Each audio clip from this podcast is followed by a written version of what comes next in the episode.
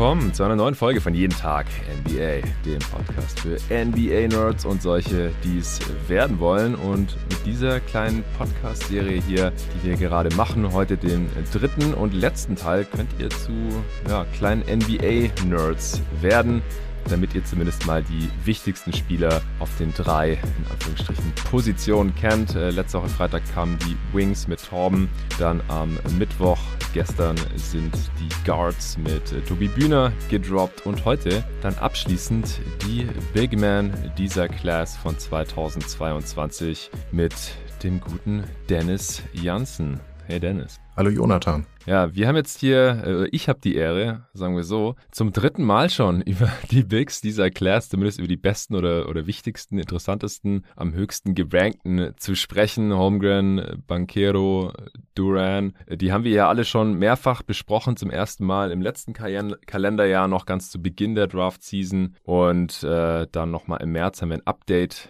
gemacht zusammen hier. Und jetzt sind die natürlich immer noch hier vertreten. Dazu noch einige Namen, die wir noch nicht zusammen besprochen haben, die hier im Pod auch noch gar nicht besprochen wurden.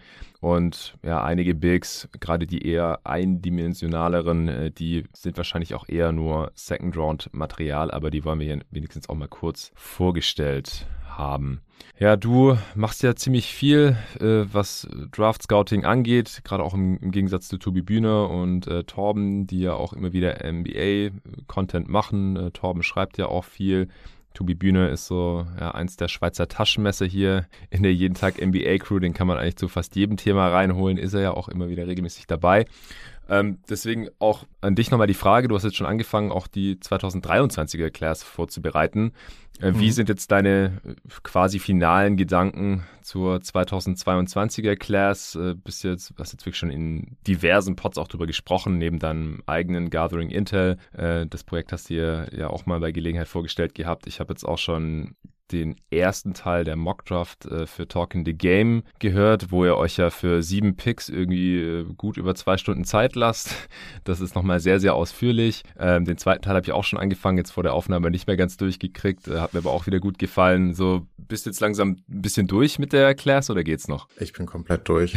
Also ich, also ich ähm, sehne mich jetzt nach dem Draftabend, dass ich das alles so ein bisschen abhaken kann und jetzt wirklich fortfahren kann. Ja, also viele Spieler davon habe ich auch einfach ins, ins Herz geschlossen. So ist das halt, wenn du, wenn du die Jungs teilweise drei Jahre und länger halt verfolgst mit, mit Banquero, mit Holmgren, mit, mit Duran. Ähm, das ist schon, so diese Entwicklung zu sehen über die Jahre ist schon schön und sehr, sehr wertvoll. Mhm. Aber es ist auch ganz schön, wenn die College-Saison dann einfach mal vorbei ist. Vor allem haben wir dieses Jahr einfach, das habt ihr ja auch im, im Guardspot äh, schon beleuchtet, einfach so wenig Advantage Creation. Also es ist wirklich Jaden Ivy und dann haben wir so einen harten Cut-Off. Mhm. Und dann haben wir ja offensiv gesehen einfach, einfach so viele Spieler, die einfach entweder sehr abhängig sind oder, oder sich halt einfach nur sehr schwere Würfe selbst kreieren können. Es ist halt einfach sehr, sehr frustrierend. Dafür haben wir im nächsten Jahrgang halt so ein, so ein einen Überschuss an, ähm, an coolen Ballhändlern, äh, die, die auch noch ein paar andere Sachen machen können. Das, das wird ziemlich cool. Mhm. Ähm, ja, insgesamt haben wir jetzt so in diesem Jahrgang auch nochmal wieder so eine, so eine Wende bei den Big Men. Das, das können wir jetzt auch schon mal so sehen, dass dieser, dieser ganze äh, Stil, der sich in der NBA geändert hat, ähm, halt auch komplett bis nach unten durchgedrungen ist äh, zu diesen Jahrgängen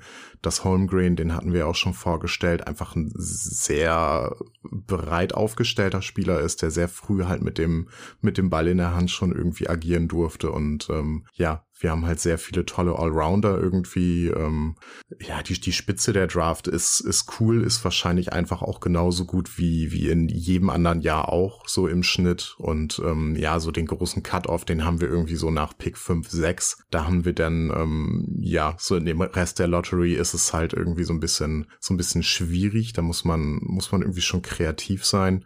Äh, dafür haben wir dann irgendwo auf, auf 20 bis 40 vielleicht so eine Kaste an Spielern, die eigentlich so fast in einem Tier einzuordnen ist, mhm. äh, wo sich auch jedes Team irgendwie verstärken kann. Und ja, wie du und Torben auch gemerkt haben, einfach unfassbar viele Wings. Ja, ihr seid sogar über ein paar hinweggekommen noch. Ja, das stimmt. wo Torben im Nachhinein geschrieben hat, scheiße, da habe ich überhaupt nicht mehr dran gedacht. Also da sind sogar hinten noch ein paar runtergefallen.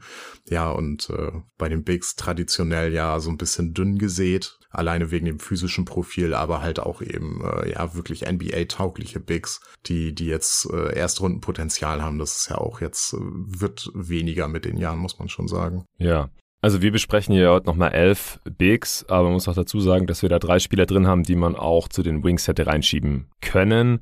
Äh, Torben und du, ihr habt euch eben dann auf die drei geeinigt, die man vielleicht auch als Small Ball Fünfer sehen kann, in Small oder am ehesten äh, von allen Wings.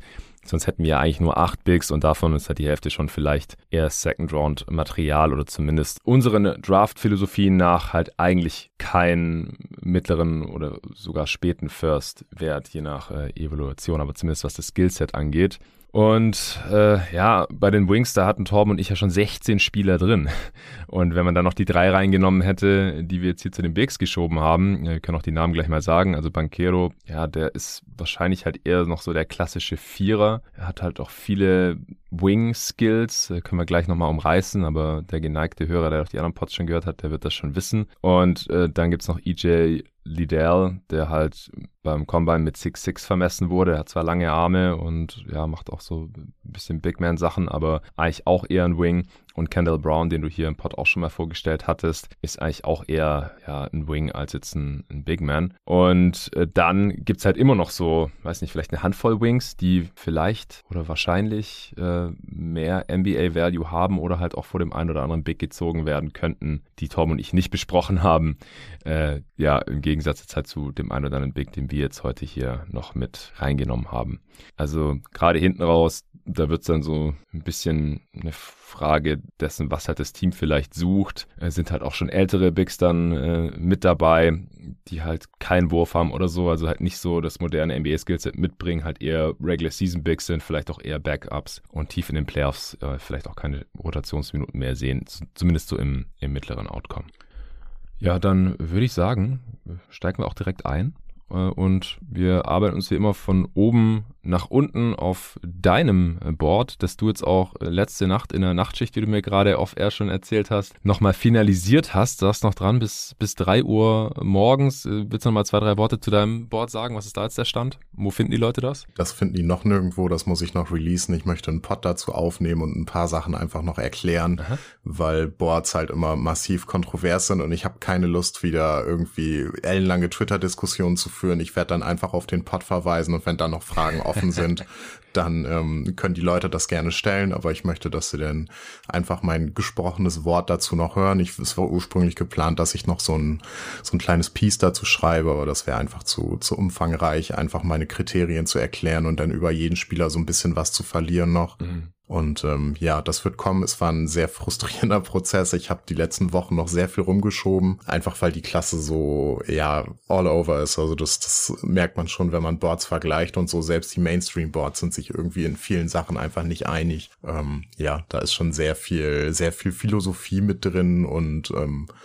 ja, das muss man bei jedem Board jetzt mal so ein bisschen mitbedenken, weil es, ist, es liegt wirklich hauptsächlich an den Leuten, die die Boards erstellen dieses Jahr, weil es ist so die, die Abgrenzung, die sind sehr, sehr schwammig tatsächlich. Ja, ja, wo sich die Leute ziemlich einig sind, ist, dass Chad Holmgren zumindest mal Top 2 Prospect dieser Draft ist. Also den haben mittlerweile alle Mocks oder immer noch, das ist eigentlich schon eine ganze Weile so, alle Mocks an 1 oder 2 und auch alle Boards zumindest mal in der Top 4. Also viele da auch auf 1, äh, du auch, auch Torben, äh, auch Tobi hat das im Portier gesagt, da sind sich die jeden Tag NBA äh, Gäste auf jeden Fall ziemlich einig und kann ich auch sehr gut nachvollziehen. So Hollinger von The Athletic, der hat ihn jetzt zum Beispiel nur auf vier. Das ist schon ein ziemlicher Outlier. Auch O'Connor von The Ringer hat ihn auf drei auf seinem Board. Also halt ein sehr, sehr klares äh, Top Prospect und ein heißer Kandidat für den First Pick. Ihr habt ihn bei eurer Mockdraft bei Talking the Game auch an eins gezogen und äh, ich bin mal gespannt, wie David das dann im Endeffekt sieht, wenn wir unsere Mockdraft hier am Sonntag aufnehmen. Ja, also über Chat, weiß nicht, ob wir das jetzt nochmal so genau runterbrechen müssen. Wie gesagt, wir haben jetzt schon in drei Pods sehr viel über seine Skills gesprochen. Du bist auch schon voll in die Micro-Skills reingegangen, weil einfach schon früh klar war, was er für ein heftiges Prospect ist. Er war auch auf Rang 1 in seiner Klasse gelistet, letztes Jahr laut RSCI und äh, konnte das jetzt auch bestätigen. Ist natürlich in den Green Room eingeladen, da wurden mittlerweile noch ein paar mehr äh, Draft-Einladungen veröffentlicht. Das kann ich jetzt heute auch quasi abschließend immer dazu sagen. Hat natürlich für die äh, Gonzaga Bulldogs gezockt, dieses eine Jahr jetzt, also Freshman. Hat er 14, 10 und 2 aufgelegt.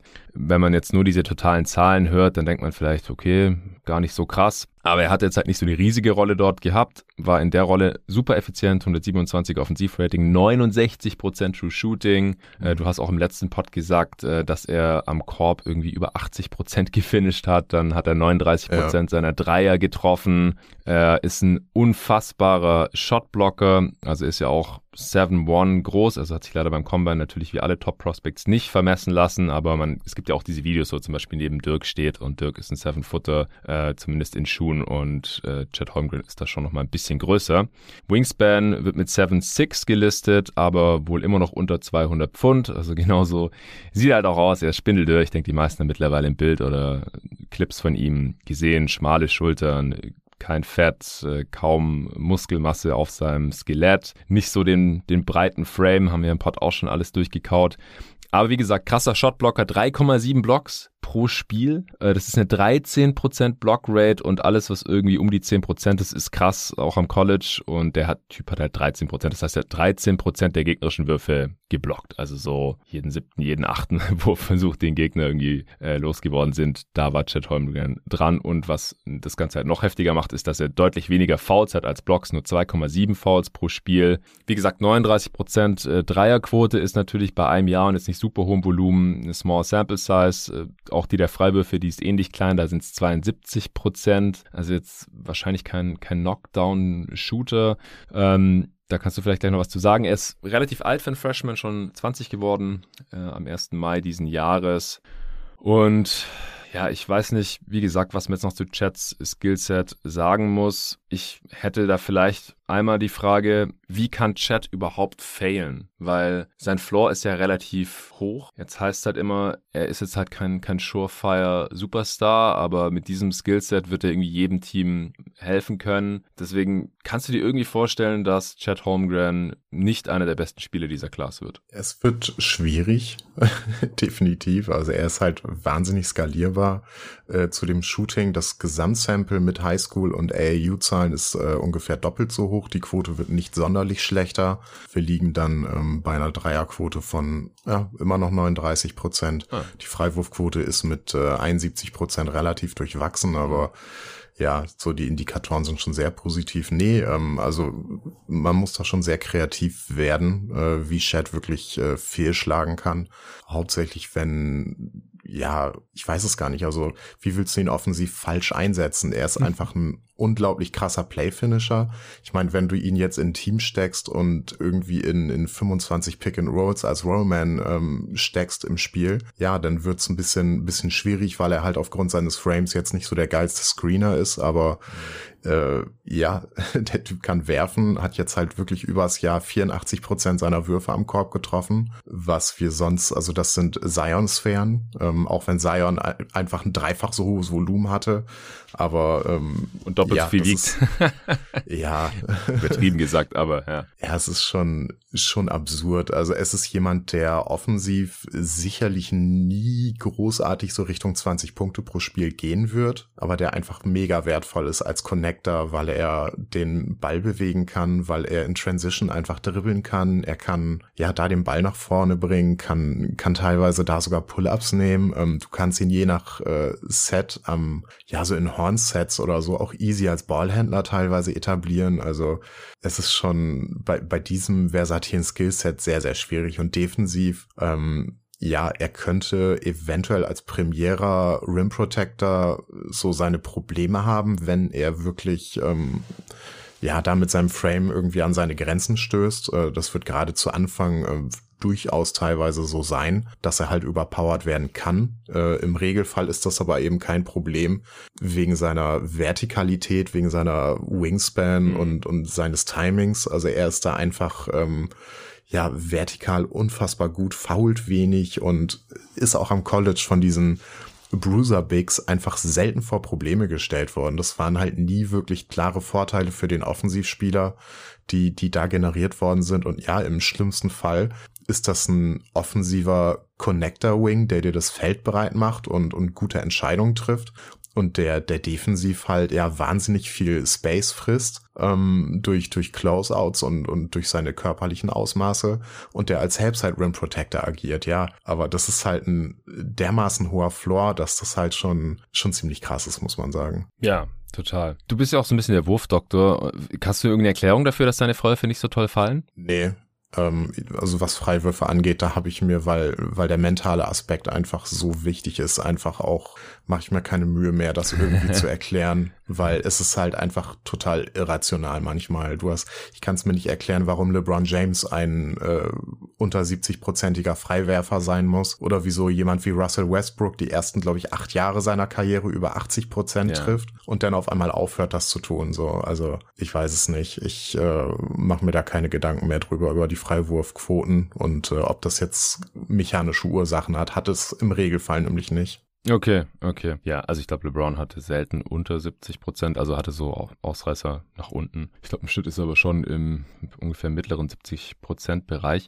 Aber ja, kann ich nachvollziehen auf jeden Fall. Ich würde mir jetzt auch keine Sorgen machen. Ähm, vor allem, wenn du sagst, dass über eine größere Sample sein Dreier halt auch so äh, gut fällt. Also der Typ ist halt nicht nur unglaublich lang und ein, ein Shotblocker und ein guter Finisher am Korb, sondern er hat halt wirklich Ballskills und deshalb mit 7-1, mhm. äh, kann dribbeln, kann werfen, kann passen und das macht ihn halt so spannend. Er hat jetzt halt nicht so diese, also vielleicht abgesehen vom Shotblocking, nicht so diese krasse, herausragende Stärke und deswegen hat ihn jetzt auch nicht jeder an eins auf seinem Board, sondern manche auch an zwei, drei oder vier. Ich meine, das hängt ja auch immer von den anderen Spielern ab. Und dann gibt's halt immer noch diesen visuellen Bias, dass man den vielleicht sieht. Also man hört vielleicht alles, was wir sagen und dann sieht man, wie der aussieht. Dann denkt man, oh, der sieht jetzt aber halt nicht so aus wie alle anderen NBA-Superstars, die ich gesehen habe in den letzten 10, 20, 30, 40 Jahren, weil er einfach so spindeldürr ist und ein bisschen so aussieht wie so ein, wie so ein Geist halt. Aber dass das äh, eigentlich Quatsch ist, dass man sich davon lösen sollte, das ist klar und auch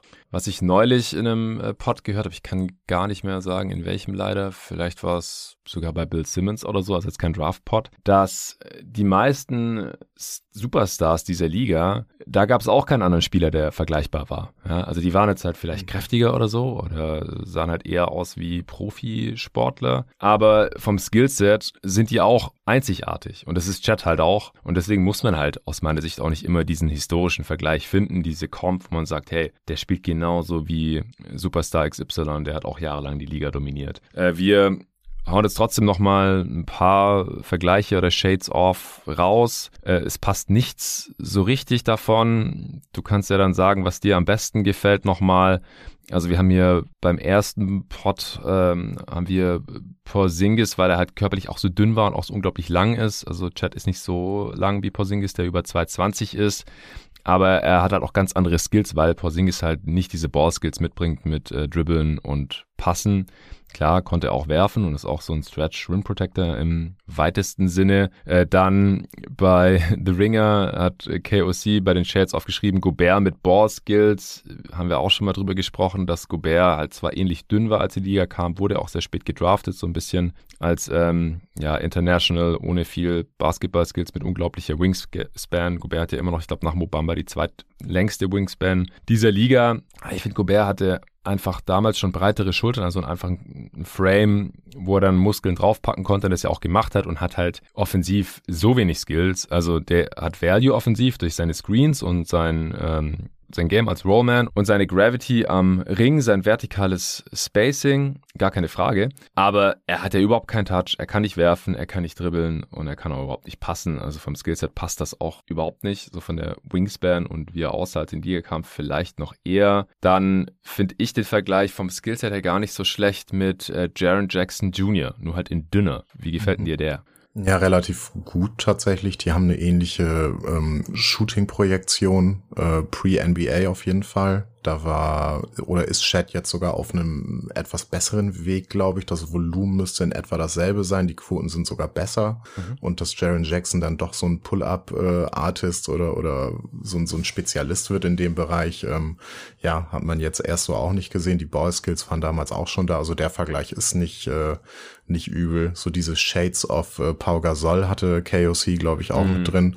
Ähm, so ein etwas modernerer Pau Gasol äh, ist eigentlich auch gar nicht so unpassend tatsächlich. Ja, weil Gasol halt auch sehr dünn war, als er in die Liga kam. Das vergessen viele, weil mhm. er dann später auch einen ziemlich, ähm, ja, zumindest, zumindest drahtigen, kräftigen äh, Körper hatte. Ja, auch keine Probleme hatte, auf der 5 zu spielen. Aber ich finde so, wenn man sich diese vier groben Vergleiche, wenn man sich da halt so die Sachen rauspickt, dann hat man schon ein ganz gutes Bild davon, wie äh, Chad Holmgren zockt und was aus ihm werden könnte. Sind ja jetzt eigentlich auch fast nur All-Stars, beziehungsweise bei Triple J, der war jetzt in der Defensive Player of the Year-Konversation mal mit drin, hat sich ja auch stark äh, verbessert letztes Jahr. Äh, Gobert, äh, mehrfacher Defensive Player of the Year, All-Star, All-NBA. Gasol ist ein Hall of Famer. Also wenn er das einigermaßen irgendwie zusammenkriegt, dann, dann muss er auch kein konstanter 20-Punkte-Scorer sein, denke ich, äh, um die Draft-Position zu rechtfertigen. Also egal, ob jetzt dann an 1 weggeht zu den Magic oder an 2 zu den Thunder, ich glaube, tiefer wird er echt nicht fallen. Hast du noch was zu ihm? Nee, das war es eigentlich soweit. Ja, ich denke auch, das reicht zu Chad Holmgren. Dann kommen wir zum äh, zweiten Big heute und auch dem Spieler, den du an 2 jetzt hast auf deinem noch nicht releaseden Board. Also sind jetzt hier quasi die, die Leaks oder die Teaser auf deinem bald ja. erscheinendes Board. Ja. Banquero ist so ein bisschen ein kontroverserer Spieler als äh, Chat. Also der wird auch mal nur an drei, vier oder fünf gerankt, äh, aber manche haben ihn auch an eins. Also O'Connor hat ihn an eins auf seinem Board. Torben hat ihn zumindest im März nur an fünf. Ähm, der ist nicht so überzeugt von äh, Paolos Skillset. Der hat jetzt ein Jahr bei Duke gezockt. Der ist auch schon seit langem auf dem Radar und war an zwei zusammen mit Jaden Hardy äh, gerankt beim RSCI-Ranking seiner Class wird natürlich in den Green Room eingeladen, also wird am Start sein im Barclays Center zur Draft. Äh, hat 17, 8 und 3 grob aufgelegt für die Blue Devils jetzt in seinem einen Jahr. War nicht super effizient, aber noch okay. 114er Offensivrating, True Shooting 56% am Ende bei einer 28-prozentigen Usage, also deutlich größere Rolle auch als jetzt äh, Chad Holmgren zum Beispiel. Hat ungefähr 6 Dreier auf 100 Possessions genommen, also mittleres Volumen, davon 34% getroffen, 73% Freiwurfquote. Also auch hier jetzt kein überragender Shooting-Touch, der sich in diesen Zahlen niederschlägt. Kannst du gleich nochmal was zu sagen ist mit 6'10 schon ziemlich groß. 7'1 Wingspan ist auch solide, aber wird wahrscheinlich nicht primär jetzt als alleiniger Big eingesetzt werden, auch aufgrund seines Skillsets in der Defense. 250 Pfund wird er gelistet. Du hast äh, in der Mockdraft gesagt, dass du das nicht so ganz kaufst. Ich ehrlich gesagt auch nicht. Also es gibt natürlich so kräftige Wings, die 6'10 sind, die schnell mal 250 Pfund wiegen können, aber das ist schon, das sind dann schon halt so die, die richtigen Kanten in dieser Liga und ganz so krass sieht er mir jetzt auch nicht aus. Also klar, er hat einen heftigen Frame, er ist bullig, er hat Power, äh, kann auch sein, dass er es wiegt, aber 55 Pfund mehr als Chat, es ist äh, schon eine Hausnummer. Er ist ein bisschen jünger, 19,5, hat im November 2002 Geburtstag gehabt. Äh, Nationalität ist er ähm, Italiener und Amerikaner, also könnte auch für Italien auflaufen. Und er wird sehr konstant an drei gemockt. Von allen Mockdrafts, die ich mir angeschaut habe, die da irgendwie auch Intel haben, also ESPN, The Ringer, The Athletic und auch B-Ball News.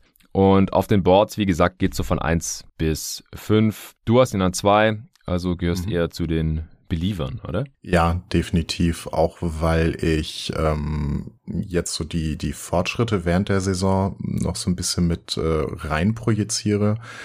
Ähm, wir hatten ja darüber gesprochen, dass diese Pandemiesituation jemandem wie Paolo halt massiv geschadet hat und dass er halt bei Duke aufgeschlagen ist, äh, fast schon wie ein anderer Spieler, als er vorher war. Er wirkte im Processing offensiv halt deutlich langsamer, als er es vorher war. Ähm, mittlerweile habe ich da eine sehr schlüssige Erklärung zugehört. Ähm, es war ja so, dass er ähm, vorher halt für Seattle Rotary ähm, EYBL äh, auch gespielt hat, äh, seitdem er 15 ist, glaube ich, in der, in der U17 und äh, ja, da eigentlich offensiv ein relativ beschränkter Spieler war mhm. äh, und dann ja in dem einen Sommer diesen einen Creation-Sprung gemacht hat und sich da im, in der Grind-Session so ein bisschen austoben durfte. Und ähm, die Erklärung dahinter ist jetzt so ein bisschen, dass er halt jetzt am College echt ein bisschen gebraucht hat, äh, auch aufgrund dieser Pandemielage, wo er halt lange Zeit nicht, nicht spielen konnte, ähm, da wo er gelebt hat, äh, diese Sachen wieder zusammenzuführen, weil dieses Austoben in der Grind-Session und diese Creation-Raps, wo er halt äh, ja wirklich so ein bisschen wie das Second Coming von, von Jason Tatum aussah, trotz seiner Größe und dem, dem Gewicht, ähm, massiv viele Pull-Ups genommen und alles mhm. äh, dass er sich da erstmal wieder so ein bisschen finden musste, weil vorher war er halt jemand, der ein sehr guter Connector war, ein sehr guter Playmaker, schnelle, gute Entscheidungen getroffen hat und jetzt gab es eben so diesen Delay und ähm, ja, das hat sich über das Jahr wirklich gebessert. Er konnte zum Schluss halt auch zeigen, dass er deutlich weniger dieser Ballstopper ist, ähm, den man da zeitweise gesehen hat und äh, ja, dass er da so diese beiden Welten deutlich besser zusammenführt. Ähm, die Balance insgesamt als äh, zwischen Creator und, und Playmaker für seine Mitspieler zu finden, das ist, glaube ich, tatsächlich gar nicht mal einfach. Auch ähm, eben in dieser äh, Lage, wo die Jungs halt ein Jahr Spielzeit verpasst haben. Ähm, das muss man tatsächlich so ein bisschen mit, äh, mit reinführen. Und ähm, ja, ich bin wahnsinnig überzeugt von ihm als, als Offensivspieler. Ähm, warum und weshalb, das haben wir schon beleuchtet. Äh, und dieser Julius Randall-Comp, was ja so ein bisschen äh, bei ihm mitschwingt, mhm. äh, auch, auch, auch zu Recht irgendwo. Äh, die haben wahnsinnig ähnliche Profile am College gehabt, äh, von den Abschlüssen und Effizienzwerten her. Ähm, das taugt, glaube ich, auch nur so lange, wie Paolo jetzt wirklich eher so die schlechte Version von sich selbst ist. Mhm. Und ich glaube auch so dieses Gewicht, was er aufgebaut hat, dass er langfristig, glaube ich, doch äh, besser daran beraten ist, da ein, ein etwas leichteres äh, Game Day Weight so für sich zu finden und dadurch eben noch wieder explosiver ähm, wirkt und äh, ja, denn doch mehr äh, ja Perimeter-Kram zeigen kann, als, ähm, als das, was er jetzt im College gemacht hat, äh, wo er halt eben sehr viel in der Zone agiert hat, äh, ist da zwar nach Belieben so mehr oder weniger an seine Spots gekommen, aber es sind halt alles sehr, sehr schwierige Würfe. Aber es ist jemand, der einfach ähm, ja in, in diesem Bereich als Playmaker für andere, glaube ich, nochmal eine, eine gute Spur besser ist, als er jetzt am College gezeigt hat. Ähm, ja, was er in der Vergangenheit eben auch schon war und was jetzt so ein bisschen wiederkommt, äh, wo die Game Raps halt so langsam wieder mhm. Wirkung zeigen und ähm, ja, dass das wieder da ist. Auch defensiv ähm, merkt man es einfach, da wird's mit seinem Gewicht halt auch dann etwas leichter sein, ähm, auch wenn er offensiv eben nicht mehr so viel Last tragen muss und dann On-Ball vielleicht, äh, ja, On-Ball-Defense ist, ich, so mit das einfach, am einfachsten zu behebende. Ähm, die war bei ihm halt wirklich zeitweise sehr, sehr schwierig. Äh, Duke hat ihn oft eben so in so Soft-Switches gebracht und danach ist er halt ganz, ganz oft einfach stumpf geschlagen worden, was äh, bisschen irritierend ist tatsächlich, aber solche Dinge sind behebbar und äh, ja, als ähm, Off-Ball-Defender mag ich ihn ziemlich gerne. Er wird, wie du sagtest, äh, auch für mich kein Primary Rim Protector werden. Aber ich denke, dass er da einfach jetzt ähm, ja, mit, mit Zeit, mit, mit Game Raps einfach wieder auf sein altes Niveau kommt und da dann deutlich überzeugender wirkt und dass dann auch diese ähm, offensiven Fragezeichen einfach weg sind, weil ich, ich hatte auch eine Zeit lang äh, wirklich Zweifel, ob es jetzt zum Beispiel für Houston eine gute Option wäre, äh, noch so einen äh, ja balldominanten Spieler da reinzuholen, mm. der dann eben als äh, ja, Wing-Big dann da auch noch den Ball irgendwie ständig braucht. Aber ich denke, dass er das einfach viel weniger ist in Wirklichkeit, als er, als er jetzt bei Duke zum Beispiel gezeigt hat. Mm, ja, interessant, genau. Den dritten Pick haben ja die Rockets und da wird jetzt halt gerade äh, überall hin gemockt, was noch nichts heißen muss. Also in der Draft Night kann es natürlich auch dann ganz anders laufen. Das haben wir oft genug gesehen. Aber was, was macht er offensiv, wenn er jetzt nicht diese große Scoring-Rolle rechtfertigt. Oder wenn er halt neben noch anderen balldominanten Dudes zockt, wie halt Jalen Green und gehen wir davon aus, dass Kevin Potter Jr. nächste Saison in Houston auch noch so ein bisschen sein Unwesen treibt, hätte ich jetzt fast gesagt. Äh, wie, wie bringt er sich dann da in die Offense ein? Dann ist er eher so ein Ball-Mover auch, also kreiert er dann halt auch für die anderen Dudes oder wird er mehr Spot-Abwürfe dann nehmen? Wo kommt da dein Optimismus her? Ja, sowohl als auch, ne? Es ist halt offensiv ziemlich cool, dass du ihn sowohl als äh, Screener als auch als Ballhändler im Pick and Roll nutzen kannst. Ja. Ähm, das hat er jetzt auch mit Mark Williams zum Beispiel gezeigt, diese, ja, High-Low-Anspiele, äh, auch Lob-Anspiele tatsächlich, wo er dann immer besser gezeigt hat, dass wenn die, wenn die Defense sich wirklich auf ihn konzentriert, dass er da die Mitspieler finden kann und auch schnell finden kann. Und ähm, ja, ich denke, dass er in diese Situation halt einfach deutlich besser dann reinfindet mit der Zeit, ähm, weil wir es halt auch schon in der Vergangenheit gesehen haben. Und äh, ja, der Wurf, äh, so Spot-Abwürfe, die werden die, die einfachsten sein, die er bisher jetzt so, so hatte. Er hatte bei Duke halt keine wirklich guten Creator neben sich oder, oder halt niemanden, dem es äh, so zugetraut wurde. AJ hätte das teilweise sicherlich mehr bringen können, aber der durfte nicht.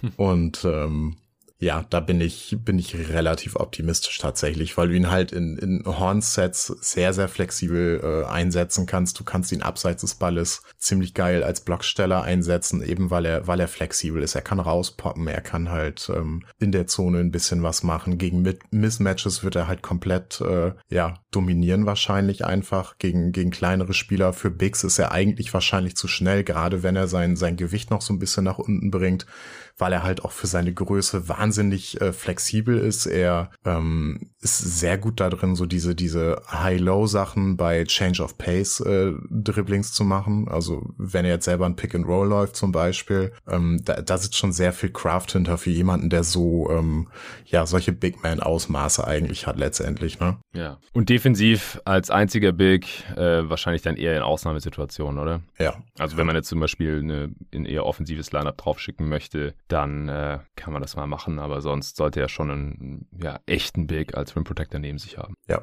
Okay, es sind jetzt schon einige Spielervergleiche gefallen ähm, oder die haben wir auch schon in den letzten Pods hier angebracht. Du hast äh, erklärt, wieso er da mit Tatum verglichen wurde. Er ist natürlich nicht Jason Tatum, das sollte klar sein. Julius Randle, ja, ähm, ist halt jetzt auch die Frage, welcher Julius Randle, der vor seiner MIP-Saison, der seiner MIP und äh, All-NBA Second-Team-Saison oder der der letzten Saison, das sind sehr verschiedene Julius Randles. Aber woher da die Vergleiche kommen, das ist, äh, glaube ich, auch klar. Dann, ja, Late Career Blake Griffin haben wir hier im Pod auch schon mal angesprochen. Und äh, ansonsten, ja, Chris, Chris Webber hat hier äh, KOC noch ausgepackt äh, bei, den, bei den Shades Off. Wer sich an den noch erinnert.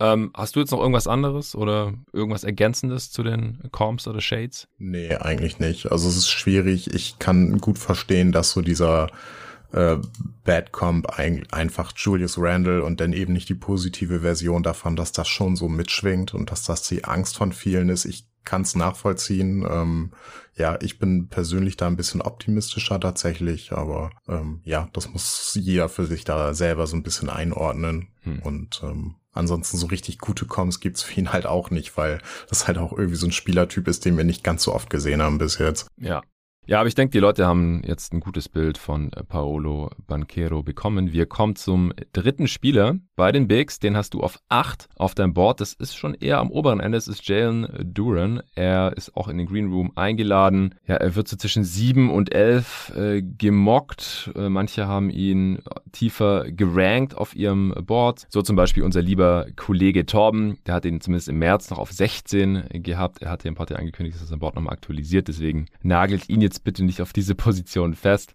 Da kann sich noch was tun, aber 16 war so das niedrigste, was ich gefunden habe zumindest. Also in den Mock Drafts wird er sehr konstant eigentlich auf 11 zu den Knicks äh, gesehen oder laut ESPN an sieben oder neun schon. Ich weiß nicht, ob die sich irgendwie besonders gut gestellt haben mit seinem Agenten oder ob die anderen Intel haben als äh, die anderen drei äh, Mock Drafts. Wir werden sehen. Er war auf jeden Fall nicht gerankt, weil er reclassified hat. Er ist ja noch super jung. Äh, er ist im November 2003 geboren. Das heißt, er ist gerade noch 18,5 circa und äh, wird dann erst kurz vor knapp 19. Also die Spieler, die in der Draft drin sind, die müssen ja noch im selben Kalenderjahr 19 Jahre alt werden. Und da gehört er jetzt wirklich schon zu den jüngeren Spielern dieser Draft. Was man nicht denken würde, wenn man ihn sieht. Also er sieht aus wie ein äh, ausgewachsener Mann mit so 6'10, 6'11. Auch er hat sich natürlich nicht ausmessen lassen. Äh, Wings. Zu Recht.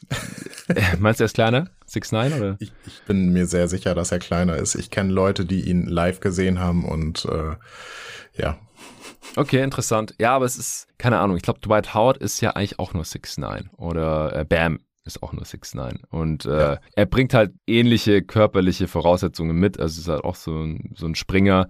Wingspan ist auch sehr, sehr ordentlich im Plus, wird so mit 7,5 veranschlagt, Gewicht 250 Pfund, dürfte auch ungefähr hinkommen, sehr athletische 250 Pfund. Er hat am College für die Memphis Tigers jetzt in einer Saison 12, 8 und 1 im Schnitt aufgelegt.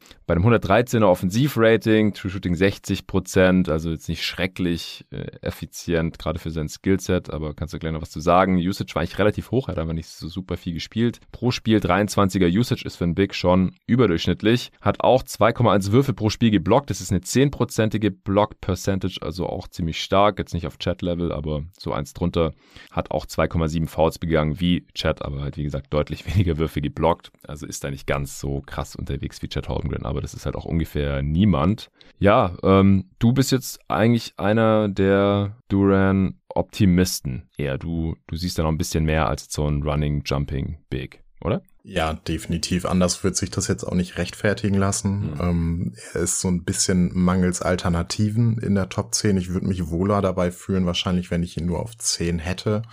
Aber der defensive Impact, der ist mir einfach zu, zu positiv und zu gut, ähm, weil es halt eben verschiedene Sachen vereint. Er ist äh, ja eben nicht nur dieser physisch dominante Big, der halt unfassbar lang ist und, und wirklich abartig explosiv ist. Das, das muss man eben auch noch dazu sagen. Ähm, sondern eben auch noch sehr, sehr beweglich. Er ist äh, schemflexibel. Du kannst ihn locker auf Screen-Level bringen. Teilweise halt auch eben switchen. Ähm, gegen die ganz schnellen Guards äh, sicherlich nicht, wenn überhaupt dann irgendwie spät in der Wurfuhr. Aber auch gegen so kräftigere Wings oder so, das kann ich schon sehen. Und ähm, ja, ist da halt als Rim Protector und als, als äh, flexibler Verteidiger einfach jetzt schon recht gut, obwohl er ja wahnsinnig jung ist und halt auch technisch noch durchaus Lücken hat.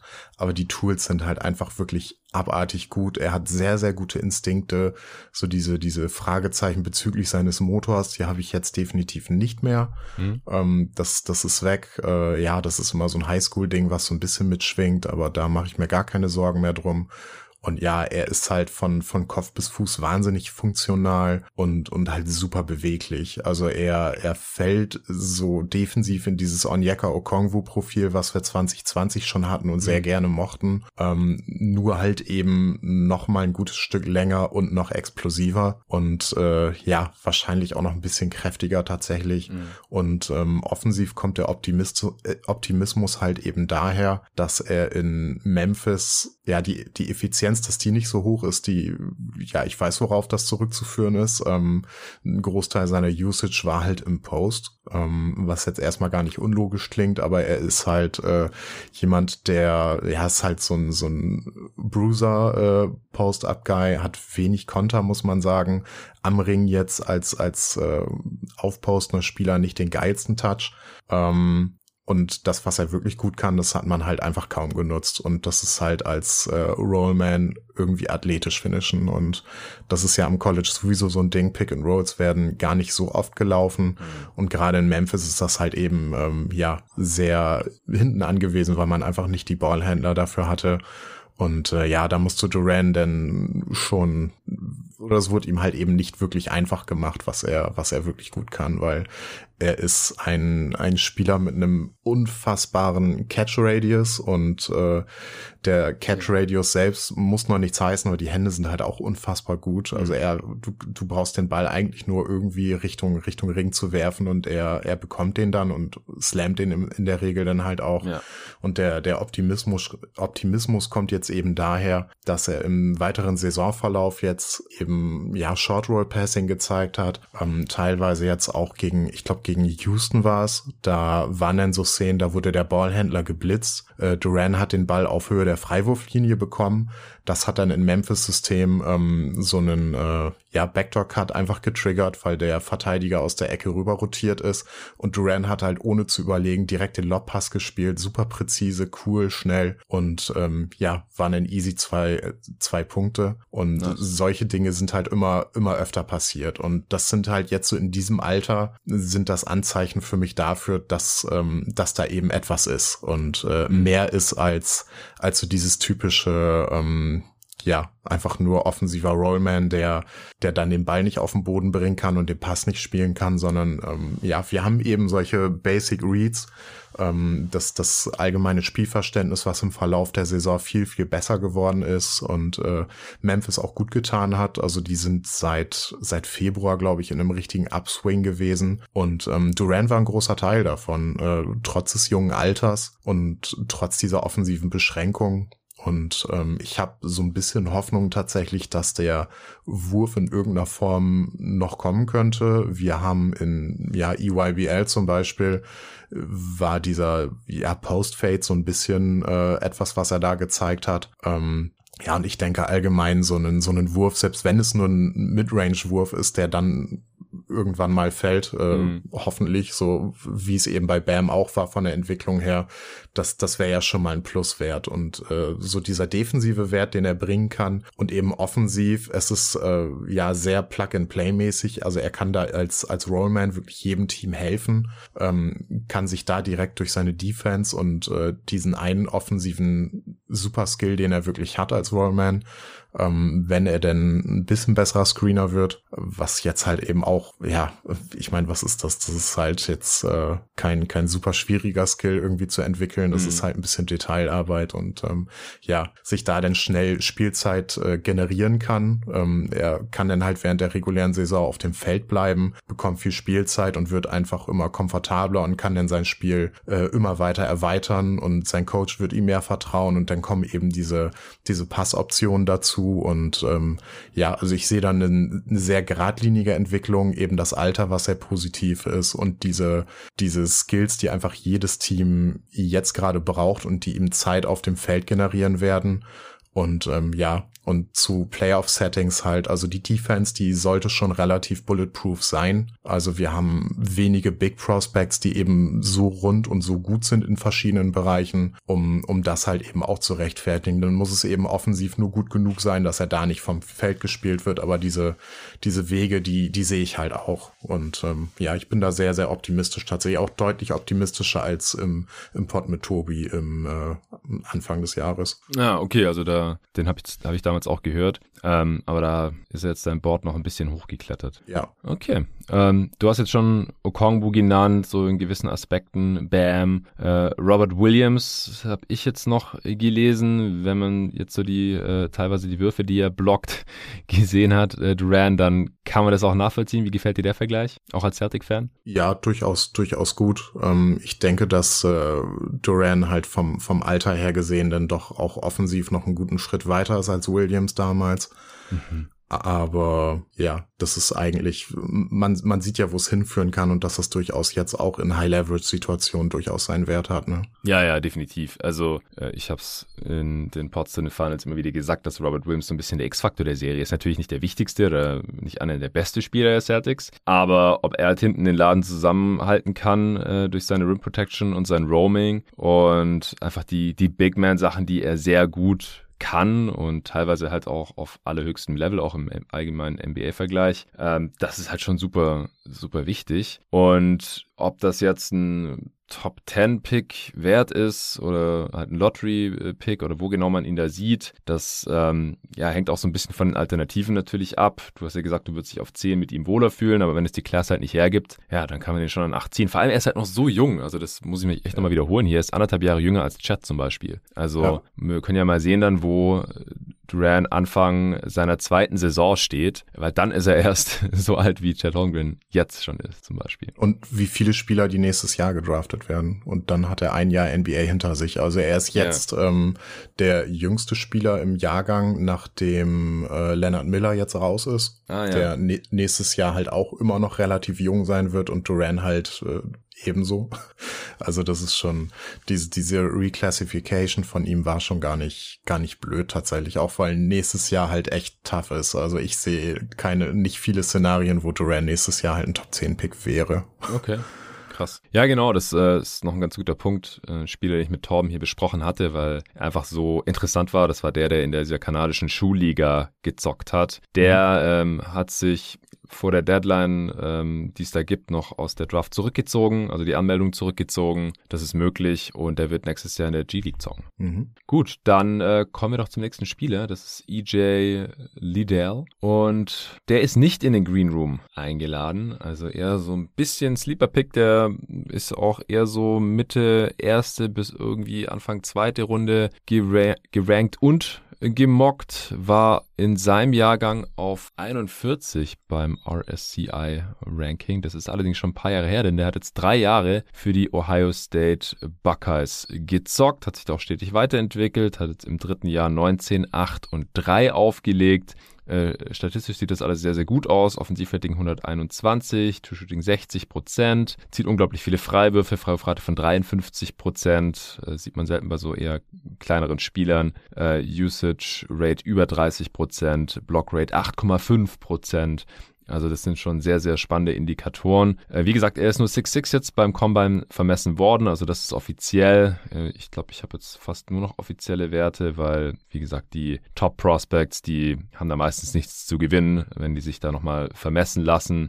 Äh, falls dann da irgendwie rauskommt, wie du jetzt zum Beispiel bei Durant vermutest, dass er vielleicht auch ein, zwei Inches kleiner ist oder sowas, das, davon haben die ja nichts. Deswegen äh, machen die das einfach nicht, was ich schade finde, weil ich finde es immer schön, wenn man halt äh, komplette Datensätze hat von allen Spielern, äh, kann man da immer wieder reingucken, ah, was war nochmal seine Wingspan, oh shit, der wurde nie offiziell vermessen, es gibt nur Hörensagen und äh, irgendwelche Eindrücke. Aber Liddell offiziell, 7 Foot Wingspan, 245 Pfund schwer, ist halt schon 21,5 Jahre alt ähm, und wie gesagt ist so ein bisschen all over the board. Du hast ihn an 23, das dürfte fast schon so im Schnitt liegen. Vicini hat ihn in seinen Top 100 auf 33. Hollinger zum Beispiel, äh, sein Kollege von The Athletic, der mag ihn deutlich mehr, der hat ihn auf 17.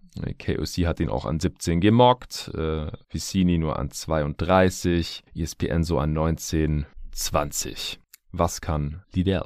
Wie gesagt, auch einer der Spieler, die man auch bei den Wings hätte mit reinnehmen können. Ja, durchaus. Ja, wir haben hier jetzt schon diesen, diesen größeren Drop-off, äh, wie man auch am Ranking gemerkt hat. Einfach Liddell ist jetzt in diesem Cluster aus sehr, sehr vielen Prospects, die man je nach äh, Vorliebe und, und ähm, Präferenz da so ein bisschen einordnen kann. Ähm, er zieht immer wieder so seichte Vergleiche zu äh, Grant Williams zum Beispiel, mhm. äh, was in vielen Belangen schon ähm, relativ valide ist. Äh, sind beide halt unfassbar kräftig für ihre Größe, sind sehr, sehr smarte Verteidiger. Äh, Liddell hat aber eben nicht so ganz diese Agilität, die Grant hat, was äh, für jemanden mit seinem Körper immer wieder faszinierend ist, wie, wie gut er sich bewegt tatsächlich. Aber es, es geht schon im Prinzip so, so ein bisschen in diese Richtung. Also er hat jetzt eben dieses Jahr bewiesen, dass er den Wurf recht verlässlich trifft, hat jetzt bei über 120 äh, Dreiern eben 37 Prozent von diesen getroffen und ja, war sehr effizient auch äh, in diesem Other Two-Point-Bereich laut Bad Torvik. Er hat dann nur 20 Prozent assisted, also musste sich da auch sehr viele Midrange-Pull-Ups irgendwie kreieren, hat die mit äh, 48 Prozent im Schnitt getroffen, was sehr, sehr gut ist bei 200 Attempts, also sind sehr, sehr viele Würfe. Und ähm, ja, kann ansonsten eben offensiv aus dem, aus dem Post äh, agieren, ist dann sehr guter Passer.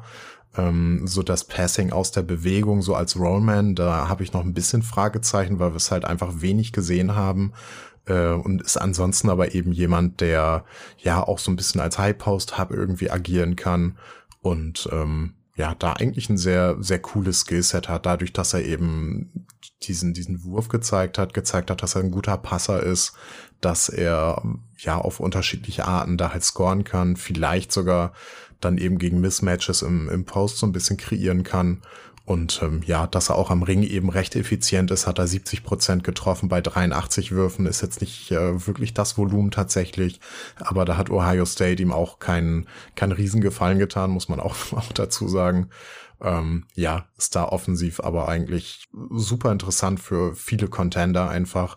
Ähm, ich sehe jetzt gerade noch nicht, dass er wirklich äh, Closeouts attackieren kann auf dem nächsten Level. Das könnte ein bisschen Arbeit erfordern. Das Handle ist soweit okay, äh, zumindest um es eben am College zu machen. aber in der NBA ist das nochmal ein bisschen was anderes. Also ich glaube, da muss schon so dass äh, das Closeout schon sehr, sehr hart sein und sehr viel Platz da sein, dass das dann wirklich äh, klappt. Und ähm, da traue ich ihm aber dann eben eine gute Entscheidung zu treffen, ähm, entweder einen Midrange-Wurf zu nehmen oder halt eben den Pass zu spielen. Und äh, ja, er gibt eigentlich so rundherum offensiv einen sehr guten Connector. Ähm, wahrscheinlich nicht mehr, nicht weniger, aber das ist halt eben was, was sehr, sehr viele Teams suchen und mhm. äh, was, was eigentlich jedem Contender gut zu Gesicht steht. Und defensiv haben wir da jemanden, der einen unfassbaren Motor hat, ähm, der auch gerade in Transition halt sehr, sehr viele Chase-Down-Blocks holt, der sehr gute Help-Instinkte hat, ähm, war jetzt so in Space auch ein recht guter Verteidiger als Big. Ähm, ich sehe durchaus Potenzial als äh, Small Ball Big in, in einigen Lineups. Ähm, wie gut er da jetzt wirklich als, als Switch Big zum Beispiel ist, ist äh, äh, dann doch noch mal ein bisschen schwieriger zu sagen irgendwie. Ähm, weiß ich nicht, da habe ich bei ihm kein, kein richtig großes Gefühl für. Sollte so insgesamt wahrscheinlich eher größere Wings verteidigen, einfach weil er dann, ähm, ja, wie gesagt, diese Agilität einfach nicht hat, diesen Footspeed nicht hat, den, den jemand wie Grant Williams hat. Mhm. Äh, aber ansonsten auch defensiv einfach ein absoluter Plusspieler, der da als, äh, ja, als Help Defender agieren kann, teilweise dann eben als Small Ball Five und ähm, ja, da denn so seinen Wert generiert. Also ist ein ganz, ganz toller Spieler für sehr viele Contender. Ja, du hast jetzt mehrmals gesagt für Contender. Also bist du jetzt von seiner Upside nicht so überzeugt oder wie kommst dass du ihn jetzt auch nur an 23 gerankt hast? Weil das Skillset, das klingt ja schon sehr, sehr interessant für mich. Ja, also man hat jetzt den Wurf dieses Jahr gesehen. Äh, letztes Jahr waren die Quoten ein bisschen durchwachsener. Das Volumen war halt auch geringer. Es sind jetzt sieben Dreier auf 100 Possessions gewesen dieses Jahr. Hm. Ja, es hängt damit zusammen, auch mit dem Alter. Ne? 21,5 ist er dann jetzt äh, zum Draft-Zeitpunkt. Ähm, das, das sind dann schon so Sachen. Und ich glaube auch einfach nicht, dass dieses Skillset und das, was er gezeigt hat, dass das noch ähm, super weit nach oben gehen kann. Also es äh, geht da eher darum, dass er die Skills wirklich übertragen kann, die er jetzt gezeigt hat und dann, glaube ich, sehr, sehr wertvoll ist. Aber ich glaube nicht, dass da noch viel, viel Luft nach oben ist, einfach, weil du willst so jemanden nicht, äh, nicht bei dir haben, um für dich irgendwie zu kreieren oder so, mhm der soll halt ein bestimmtes Rollenprofil erfüllen und ähm, viel mehr wahrscheinlich auch nicht. Also das äh, für Contender, einfach weil ich ihn da am interessantesten sehe. Also wenn ich ihn jetzt zum Beispiel nach Houston stecken würde, würde mir das grandios gefallen, weil er halt einfach jemand ist, der da so dieses Ganze auch zusammenfügen kann und mit dem Team wahrscheinlich wachsen kann. Ähm, man könnte sagen, er ist eine, eine, was das angeht, so vom, vom Typ her in einem Roster so ein etwas soliderer Sadiq Bay. Ähm, vielleicht offensiv nicht ganz so talentiert, aber ähm, ja, dafür defensiv ein bisschen solider oder deutlich solider wahrscheinlich sogar. Ähm, kann, kann eigentlich jedem Team so weiterhelfen. Aber ich denke, dass äh, sehr viele Contender äh, oder auch so eben Teams wie Philly zum Beispiel da ein sehr starkes Auge drauf haben, auch wenn Doc Rivers ihn einfach aus Prinzip wahrscheinlich nicht spielen lassen würde. Ja. Das ist eine andere Sache. Ja. ja, man muss auch sagen, er hatte jetzt bei Ohio State eine 30er Usage, ne? Ja, das ist schon, das ist schon echt abartig, aber hm. ja, ich sehe da nicht viel Creation Upside, weil ja, die Sachen, die er da jetzt gezeigt hat, das war halt sehr post-heavy. Ich glaube, er hatte eine Post-Up-Frequenz von 50 Prozent oder so, hat er halt sehr viele taffe Midrange-Würfe genommen, hat die gut getroffen, ähm, aber das spricht eher so ein bisschen Bände über Ohio State und die Offense als, als über ihn. Es ist cool, dass er das jetzt gezeigt hat, auch für die, für die Zukunft halt, aber ich glaube nicht, dass das ein Skill ist, den er jetzt so ähm, komplett in die NBA mit rübernehmen kann als Scorer, nein. Ja, ja, ist alles nachvollziehbar. Ja, Grant Williams wurde ja auch so in der Range gepickt und äh, spielt jetzt Rotationsminuten in den Finals. Äh, das könnte ich mir mit so einem Skillset halt schon vorstellen, äh, aber auf der anderen Seite ist Grant Williams halt auch ein, ein Backup, äh, ein Bankspieler. Ansonsten Shades Off äh, von KOC war noch PJ Washington, der auch so ein ja, eher Small Ball Big ist äh, und Paul Millsap, der ja auch erst in der zweiten Runde gedraftet wurde, dann noch irgendwie zum All All-Star mhm. wurde, weil halt in dem, was er gemacht hat, extrem, extrem gut war. Late Career dann auch eher ein, ein Small Ball Fünfer und PJ Washington und Paul Millsap sind halt auch ähnlich klein und haben äh, sehr, sehr lange Arme, krasse Plus Wingspan, so ähnlich wie es bei Liddell ja auch ist. Ähm, ich finde so zusammen mit dem Grant Williams Vergleich, also Sadiq Bay, das ist ja schon ein krasser Shooter eigentlich mittlerweile auch bei den Pistons, das passt da jetzt dann nicht so gut zusammen. Ich dachte schon, als du ähm, die Rockets genannt hast, dass du ihn gleich mit Jay Sean Tate noch irgendwie vergleichst, aber der ist wahrscheinlich der deutlich bessere On-Ball-Defender. Ähm, ja, was hältst du so von, von diesen Shades of Millsap und Washington? Kommt das dann insgesamt alles irgendwie hin? Ja, das, das gefällt mir schon gut. Nein, mit Bay meinte ich nur vom äh, Roster-Spot-Typ. Also Bay ist ja auch mhm. ein älterer Rookie gewesen, der mhm jetzt einem Rebuilding-Team halt auf eine bestimmte Art und Weise schon sehr solide hilft. Ähm, aber wahrscheinlich potenziell, wenn er, ich, ich habe nicht genug gesehen, um die Defense jetzt wirklich zu beurteilen, aber von, von dem, was ich im Kopf hatte, war es eben nicht so geil. Ähm, wenn das auf einem soliden Level wäre, wird er natürlich auch einem Contender sehr gut zu Gesicht stehen wahrscheinlich, aber mhm. ja, das so daher. Also ich meinte kein direktes Player-Comp irgendwie damit, nein. Okay. Aber die, die Shades sind, sind gut soweit. Also Paul Millsap ist, glaube ich, äh, ein cooler Comp. Wobei Liddell halt äh, jetzt wahrscheinlich schon der bessere Shooter ist als Millsap zu Anfang. Der musste oder hat ja, glaube ich, auch sogar ein bisschen gebraucht, um sich weiter nach draußen zu verlagern. Ja, ja, klar. Aber das war auch so ein bisschen die, waren so ein bisschen noch die Zeiten. Ja, also mhm. der, der hatte schon immer einen ganz guten Touch, aber bis er dann auch wirklich die Dreier genommen hat, das kam so ein bisschen dann halt mit äh, der allgemeinen Entwicklung in der Liga.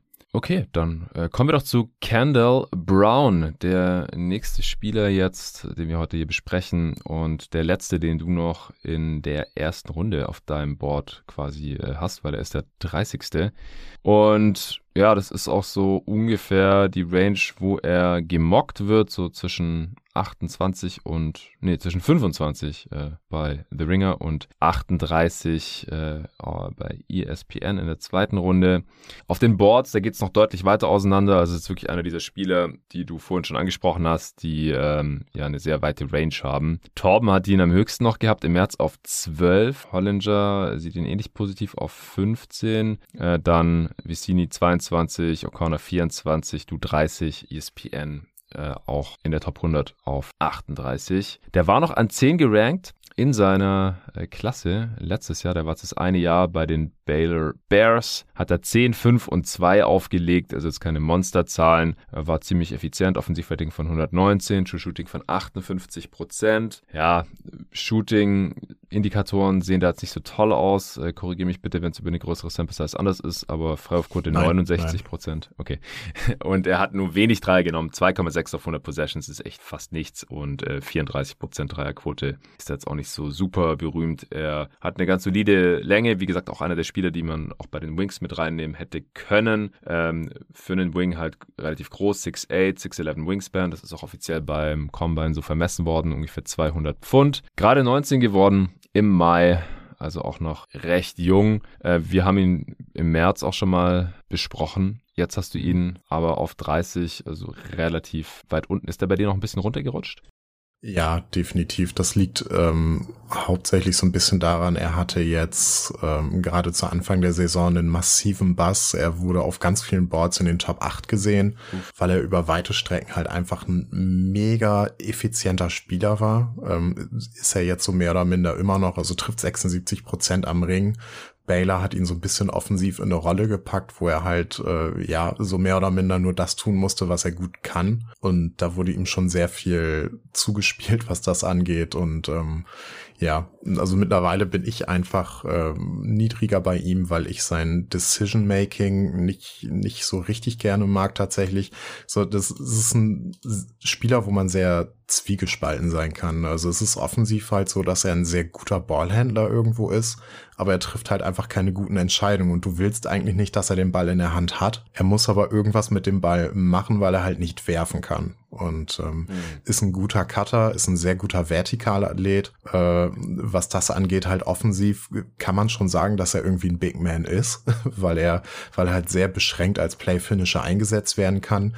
Ich glaube, wenn sich da so ein paar Sachen zusammenfügen und er das ähm, alles so ein bisschen kombinieren kann, ist das ein sehr, sehr spannender Spieler. Aber er braucht halt offensiv so vielleicht ein bisschen mehr als Cutting und vertikales Spacing, um äh, um wirklich gut zu sein. Also er kann schon mal einen Pass spielen, ist auch generell ein ganz guter Short-Roll-Passer, aber das hat halt alles so irgendwie sein, sein Ceiling, solange er als, als Wing nicht wirklich werfen kann und vor allem nicht werfen will. Und das ist halt so das größere Problem, dass er halt sehr, ähm, ja, sehr zögerlich ist, was seinen Wurf angeht. Die 2,6 äh, Dreier auf 100 hast du schon angesprochen. Und das war vorher halt auch nicht großartig anders. Hm. Ähm, ja, und defensiv bin ich halt bei ihm auch einfach ein bisschen niedriger. Er macht äh, viele von den interessanten Sachen, die sein Kollege, Ken ach, äh, Kendall Brown wollte ich gerade sagen, sein Kollege Jeremy Sohan ähm, macht bei Baylor, nur eben alles in etwas schlechter und ähm, ja, etwas, etwas mehr außer Kontrolle. Er hat zwar so physisch gesehen eine, eine höhere Upside durch seine generelle Athletik und äh, dadurch, dass er halt auch sehr, sehr lang ist, aber kriegt es halt eben nicht aufs Feld, weil weil es dann eben mentale Aspekte sind, wie wie Positioning, wie ja eben aus aus Plays rausfaden, Offball ähm, nicht, nicht da zu sein, wo er, wo er eigentlich sein sollte. Das ist bei Baylor manchmal ein bisschen schwer einzuschätzen, weil die recht aggressiv gespielt haben, defensiv. Mhm. Aber ja, hat da so seinen Main Appeal als äh, ja, Help Defender und als jemand, der halt einfach äh, ja sehr viel Space irgendwie covert und ähm, da dann halt so seinen, seinen Wert hat. So die Screen-Navigation, die mag ich halt auch nicht so richtig gerne. Ähm, da ist es dann Offball aktuell auch schwierig, weil es bei vielen jungen Spielern einfach so ist ein Spielertyp, der in den richtigen Händen, glaube ich, sehr interessant sein kann, ähm, wenn man einen klaren Entwicklungsweg für ihn hat. Aber so generell, ja, bin ich da denn doch schon ein bisschen negativer eingestellt mittlerweile. Hm. Ja, kann ich nachvollziehen. Äh, du hast ihn äh, bei eurer Mock Draft so mit einem schlechteren Aaron Gordon verglichen, also halt äh, quasi, weil, also der Aaron Gordon, der noch keinen Wurf hatte, ja, ähm, ja. das trifft es, glaube ich, auch ganz gut. Also ich weiß nicht, ob er jetzt ganz diese nukleare Athletik hat wie äh, Slam Dunk, äh, nicht Champ Aaron Gordon, robbed Slam Dunk Champ Aaron Gordon vielleicht. Äh, Shades of Kenrich Williams und auch Grant Williams, den wir gerade schon bei Liddell angeführt haben, hat äh, KOC geschrieben. Also ich glaube, da bekommt man schon ganz guten Eindruck, dass er vielleicht im mittleren Outcome halt irgendwie ein, ein Rollenspieler ist, der vielen Teams helfen kann, aber nicht unbedingt mehr. Und das äh, ja. sieht man ja auch so an seinen mittleren Rankings hier. Dann äh, haben wir jetzt noch sechs Spieler, die allerdings, ja, wenn dann wahrscheinlich eher in der zweiten Runde gedraftet werden, außer einer. Kannst du aber gleich erklären, wieso du den nicht in deinen Top 30 gerankt hast. Ist auch ein Name, der in einem anderen Part hier schon äh, prominent erwähnt wurde. Äh, der nächste Spieler auf deinem Board ist Isaiah Mobley und der heißt nicht zufällig, äh, so wie Evan Mobley, der letztes Jahr an drei gedraftet wurde. Das ist sein großer Bruder, der hat auch für die USC Trojans gespielt, allerdings drei Saisons, ist einer der ältesten Spieler in dieser Draft. Der ist nämlich noch im alten Jahrtausend geboren, am 24. Äh, September 99. Das heißt, er wird schon bald 23 Jahre alt, äh, hat ein Offensivrating von 115 gehabt bei einem Output von 14 Punkten pro Spiel. True Shooting 54% ist jetzt nicht so berühmt für einen Big. 8 Rebounds, 3 Assists. Hat ein paar Dreier genommen, 6,6 äh, auf 100 Possessions bei 35% 68% Freiwurfquote, also schießt da jetzt auch nicht unbedingt die Lichter aus. Der war in seinem Jahrgang 2019 noch an 18 gerankt laut RSCI. Aber jetzt mhm. wird er, wenn überhaupt, noch Ende der zweiten Runde gemockt. Äh, da ist Vicini auch der Einzige, der den 53, die anderen Mockdrafts haben ihn gar nicht drin, also nicht in der Top 60. Und da muss man dazu sagen, dass es dieses Jahr nur 58 Picks gibt, weil die Bucks und die Heat ja ihren Second Round abgeben mussten. Äh, das heißt, da wird's äh, für solche Spieler noch enger, äh, nochmal zwei Slots weg. Äh, ob die Teams den genommen hätten oder nicht, ist ja egal. Es gibt einfach nur zwei Picks weniger.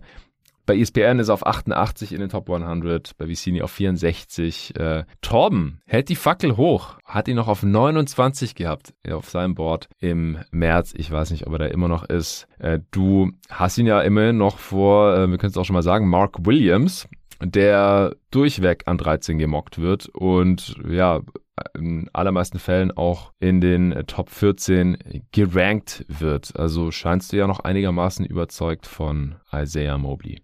Ja, durchaus. Also man muss sagen, dass die ganzen Bigs, die hier jetzt noch verbleibend sind, das sind alles solche ähm, für mich so Präferenzspieler. Die sind alle sehr nah irgendwo beieinander und je nach Teamkontext und, und Vorliebe kann das wirklich irgendwo jeder von denen sein, muss man sagen.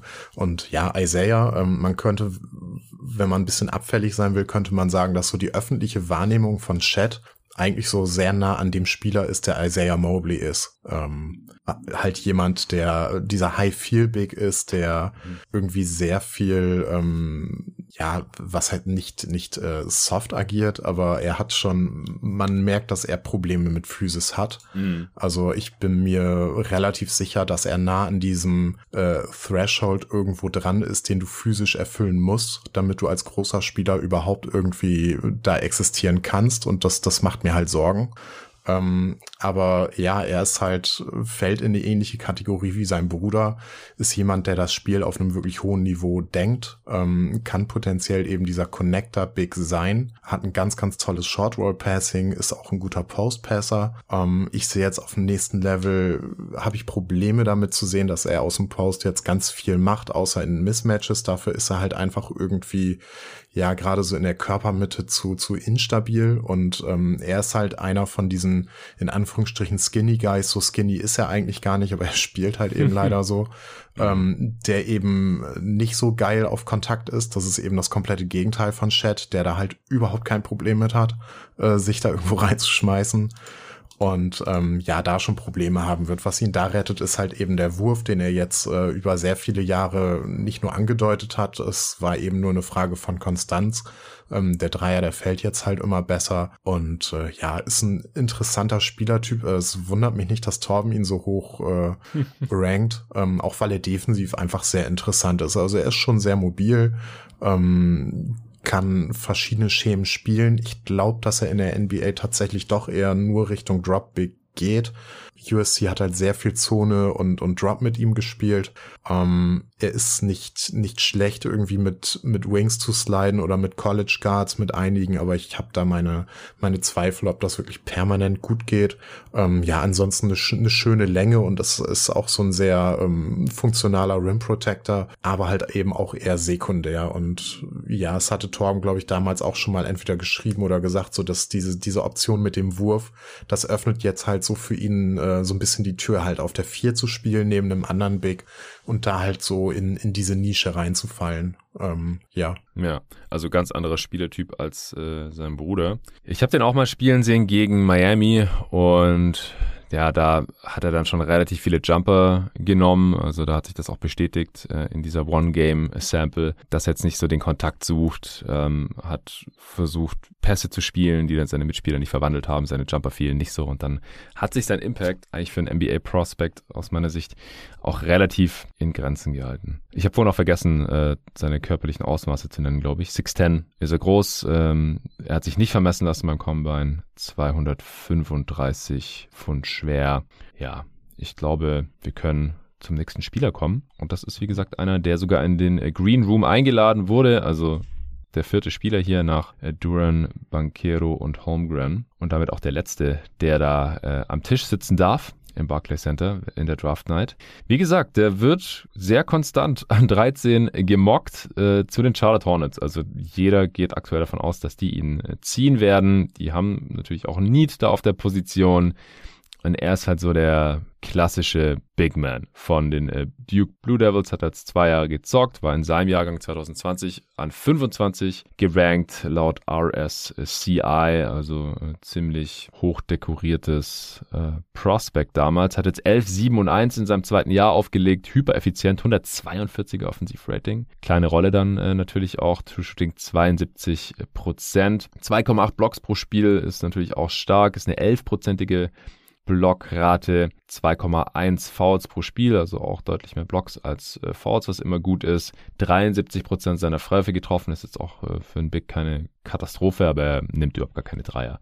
Er ist 7'2 groß, hat sich vermessen lassen beim Combine. Äh, 7, 6 and a half Wingspan ist natürlich auch unendlich lang, ziemlich schwer, auch mit 245 Pfund, ist äh, 20,5 Jahre alt. Und auf den Boards, äh, da haben ihn die meisten auch an 14, äh, außer Torben, der nicht in den Top 30 drin hat und der ihn im Pod hier, den ich mit äh, Nico und David ja aufgenommen habe, also auch als Posterboy des ähm, eindimensionalen Bigs, also gerade halt offensiv natürlich, ähm, genannt hat, der äh, immer noch teilweise überschätzt zu sein scheint. Hollinger fällt ein bisschen raus, der hatte nur auf 19 auf seinem Board. Äh, Torben, wie gesagt, nicht in der Top 30 und du auch nicht. Also ihr seid da ja. natürlich noch extremer und das ist jetzt auch nichts komplett Neues. Wir haben ja auch schon bei James Wiseman in der 2020er Class äh, drüber gesprochen, dass wir den niemals äh, Top 3 draften würden. Äh, wir hatten ihn im Endeffekt auch nicht, ich glaube durchweg alle nicht in der Top 10 oder, oder maximal dann so ab 10 vielleicht, irgendwie Late Lottery. Und ähm, bei Mark Williams, der ist natürlich kein James Wiseman-Talent, äh, aber halt auf einem niedrigeren Level ist es jetzt anscheinend wieder ähnlich. Den haben hier viele in der Lottery dann noch von den amerikanischen Kollegen und die großen Outlets rechnen auch damit, dass er da gedraftet wird, obwohl man das wahrscheinlich eigentlich nicht tun sollte, oder? Ja, zu allem ja.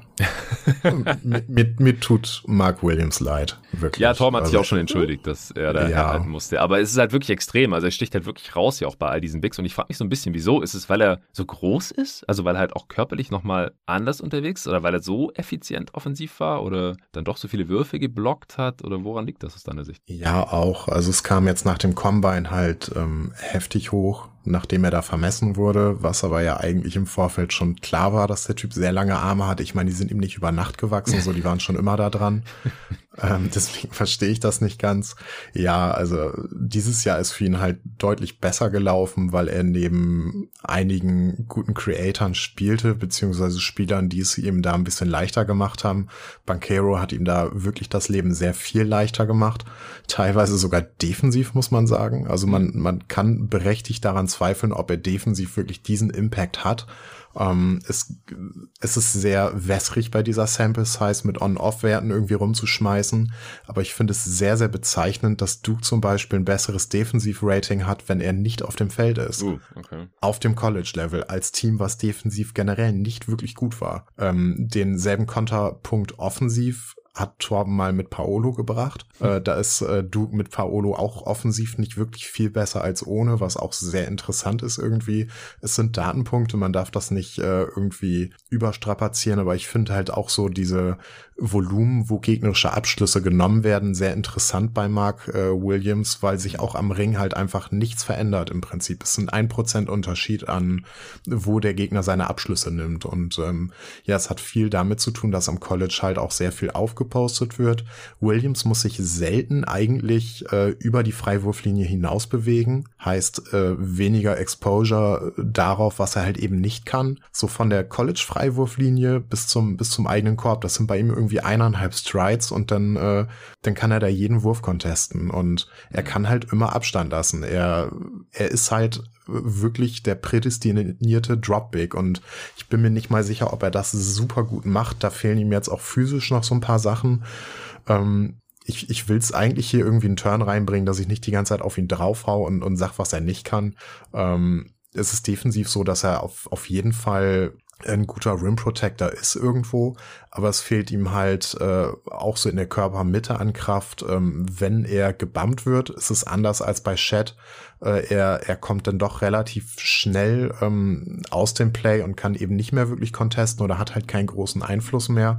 Also die, die Brust, die ist einfach sehr, sehr angreifbar. Obwohl er ähm, 50 Pfund schwerer ist als Holmgren. Ne? Ja, das ist halt, ähm, also Holmgren hat diese Tendenz mit seiner Hüfte sehr viel unten schon wegzunehmen. Und ähm, wenn er dann gebammt wird, ist, ist meistens gar nicht mehr so viel Kontakt da oder so viel Impact. Mhm. Und ähm, ja, hat da mit seinen Armen und, und seiner, seiner Hand-Augen-Koordination Jetzt bist du ähm, schon wieder drüber geflogen über Hand-Augen-Koordination.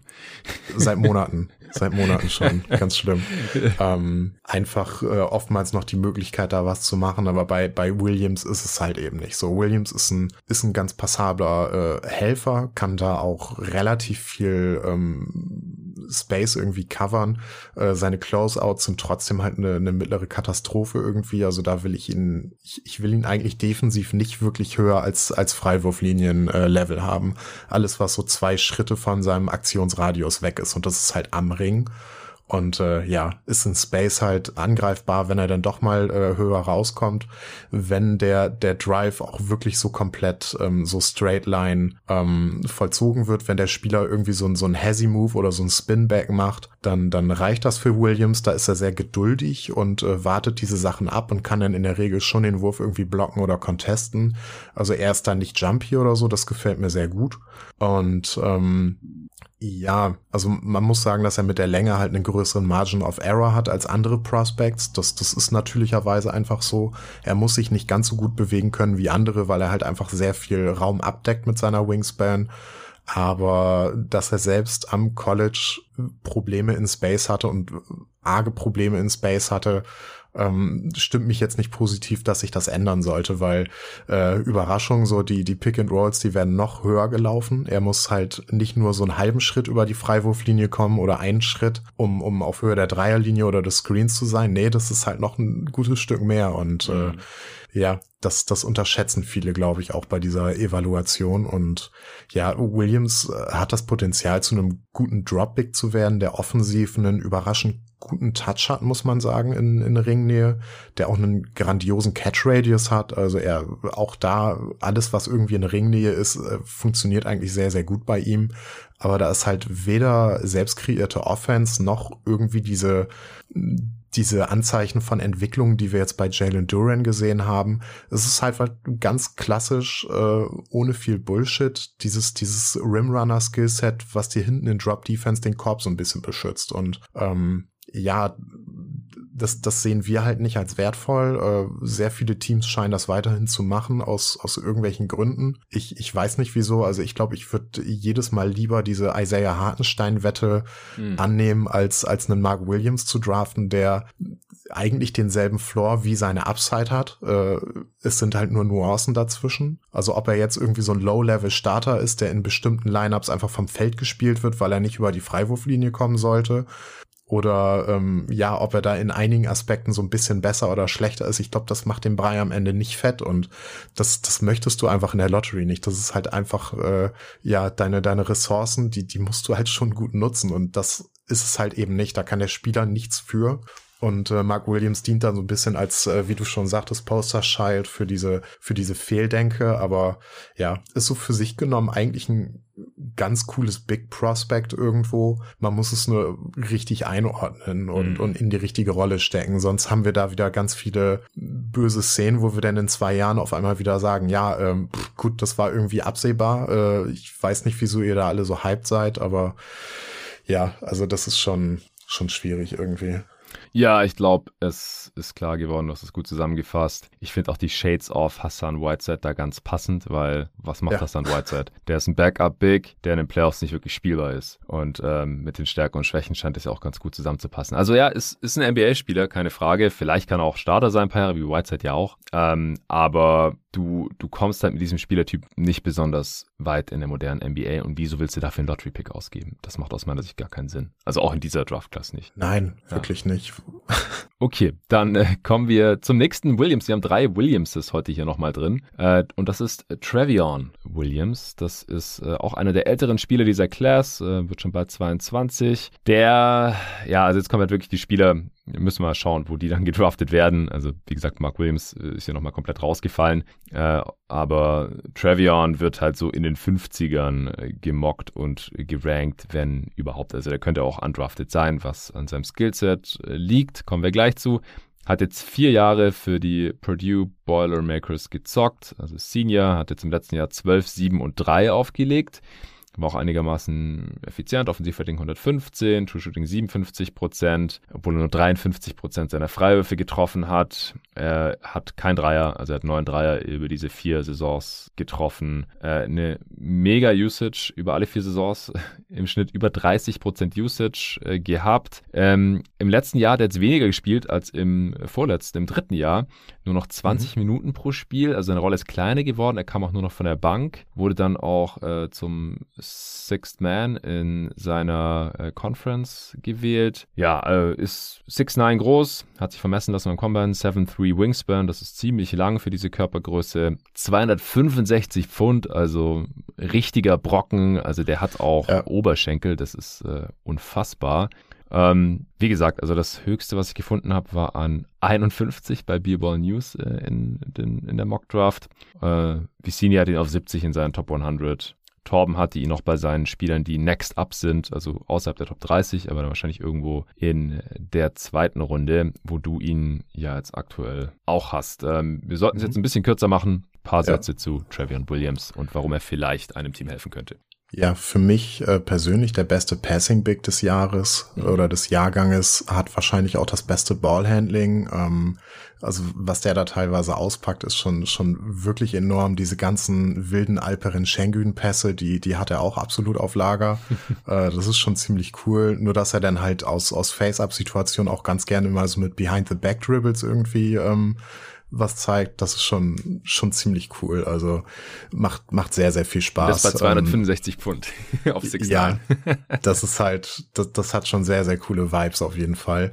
Ähm, ja, ist da offensiv halt, hat über 50 Prozent seiner Abschlüsse aus dem Post generiert, ähm, überwiegend durch durch Hookshots halt, äh, ja, ist schon sehr besonders, wie das halt äh, translatable ist, ist halt schwierig. Ich denke, dass er halt einfach ein guter Rollman sein wird, äh, auch eben Short Roll Passer, der auch mal den Ball auf den Boden setzen kann und ähm, ja, sonst hauptsächlich eben in Ringnähe irgendwie agiert und mit mit irgendwelchen weirden Push Shots und sowas und äh, defensiv jemand, der überraschend beweglich ist, ähm, aber halt auch in Space angreifbar sein wird, äh, wird auch wahrscheinlich überwiegend einfach ein Droppick sein im, im nächsten Level und äh, ja, hat da jetzt äh, bei Purdue eben das Problem gehabt, dass die Point of Attack Defense halt auch nicht so richtig geil war.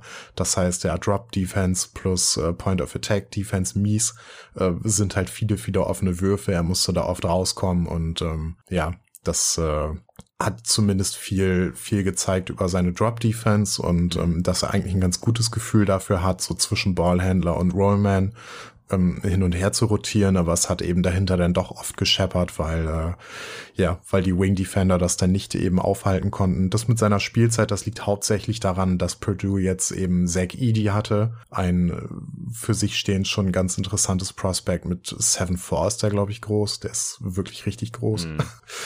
Und ähm, ja, da war er jetzt so der Backup und so ein, so ein High-Post-Playmaker für Jaden Ivy, da unfassbar viele ähm, Handoffs und so mit ihm gehabt. Das war ein hm. sehr cooles Duo und ja.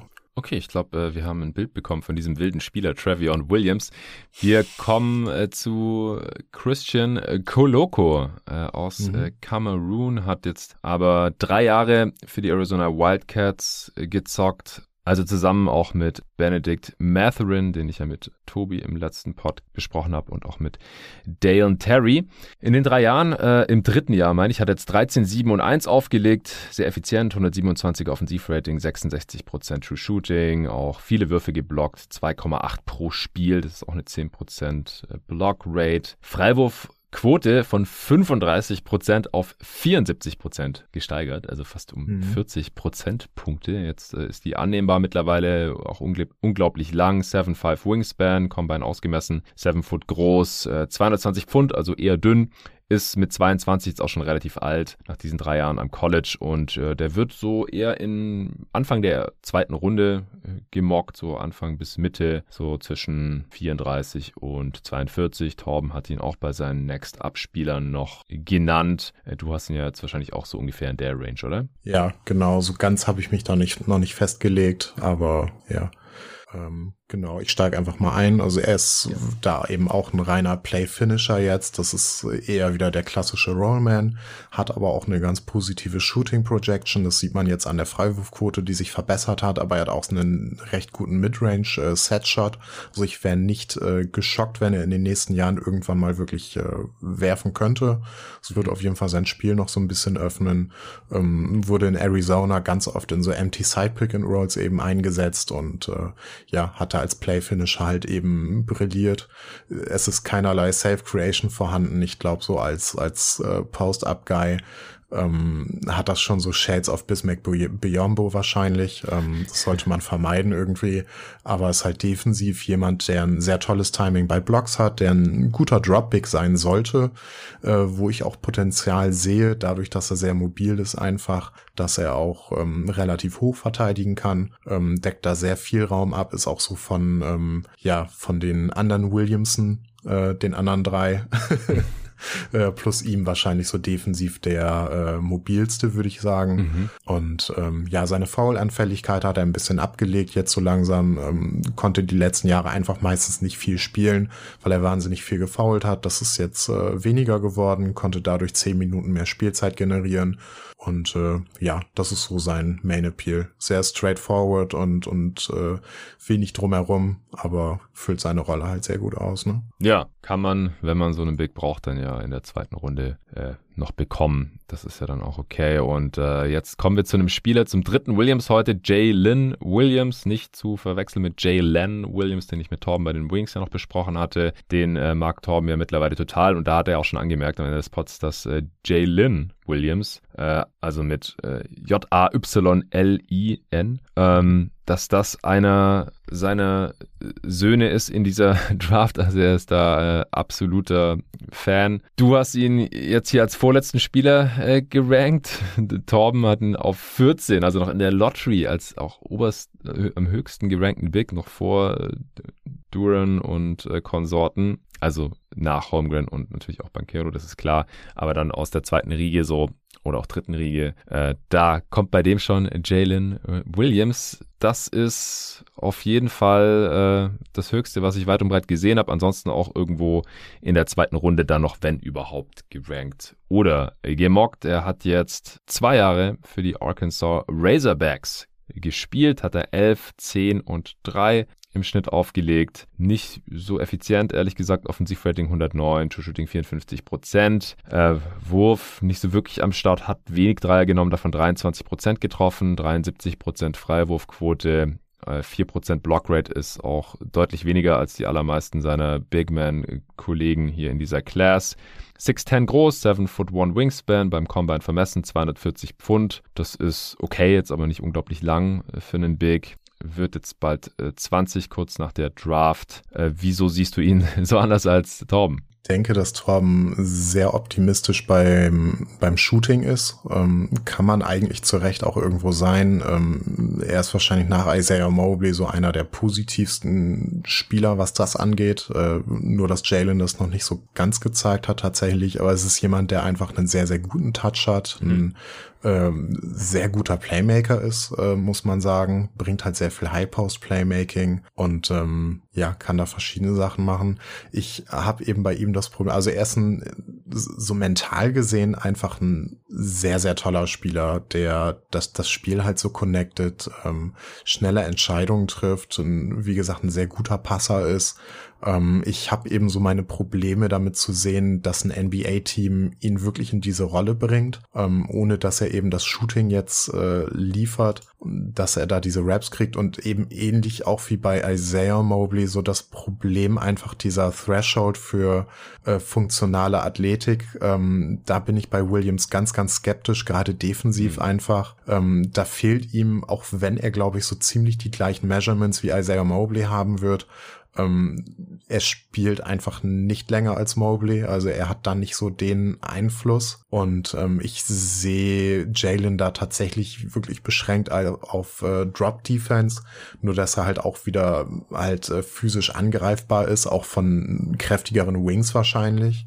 Und ähm, ja, hat da, also das Kentucky-Matchup war für ihn ziemlich brutal gegen Oscar Chibwe, der halt ein, ein absoluter Bulldozer irgendwie in der Zone ist und ist halt so ein ganz, ganz grober Big irgendwie. Ähm, das, das äh, ja, ist nicht so dieser Litmus-Test, den er in der NBA haben wird, aber das hat er schon ziemlich offengelegt und äh, auch, auch so viele Aktionen einfach gegen, gegen etwas kräftigere Wings, wo ich, wo er halt einfach komplett aus dem Spiel genommen wird, wenn er dann wirklich mal irgendwie so ein Shoulder-Bump irgendwie abfangen muss oder so. Man sieht bei ihm defensiv, dass er ein wahnsinnig gutes Gefühl hat, ähm, so Driving Lanes zu schließen. Er ist, glaube ich, äh, der Beste darin, wenn es, äh, wenn es darum geht, Charges zu ziehen. Er hat, äh, glaube ich, 20 Spiele in seiner College-Karriere gehabt oder sogar in dieser Saison mit mehr als einem Charge, was wirklich krass ist muss man sagen. Aber ja, teilweise verlässt er sich halt auch zu sehr da drauf und dann, ähm, ja, geht's halt in die andere Richtung. Ist es halt ein Defensiv-Foul. Ähm, wird vielen Leuten auch einfach übel aufstoßen wahrscheinlich und ich weiß es nicht. Also es, man sieht ein gewisses Potenzial defensiv, dass er da schon zumindest mental weiß, was er machen muss und sehr geschickt darin ist, eben Driving Lanes zu schließen und so aber so dieser Impact, der ist für mich einfach nicht da so richtig und deswegen sehe ich es halt einfach nicht. Und Defense ist mir bei Bigs grundsätzlich sehr, sehr wichtig, äh, selbst wenn sie so, so Outlier smart sind, aber so einen bestimmten Threshold musst du da für mich irgendwie erfüllen und da ist Jalen auch wieder ganz gefährlich nah dran, das eben nicht mehr zu tun und deswegen habe ich da echt so meine Probleme. Ja, ist äh, nachvollziehbar. Ich würde sagen, wir kommen zum letzten Spieler dieser äh, Vorstellungsrunde und das ist Ismael äh, Kamagate. Ähm, ist französischer Landsmann. Die sprechen seinen Namen wahrscheinlich auch anders aus, als ich das gerade getan habe, aber ich weiß ehrlich gesagt nicht wie.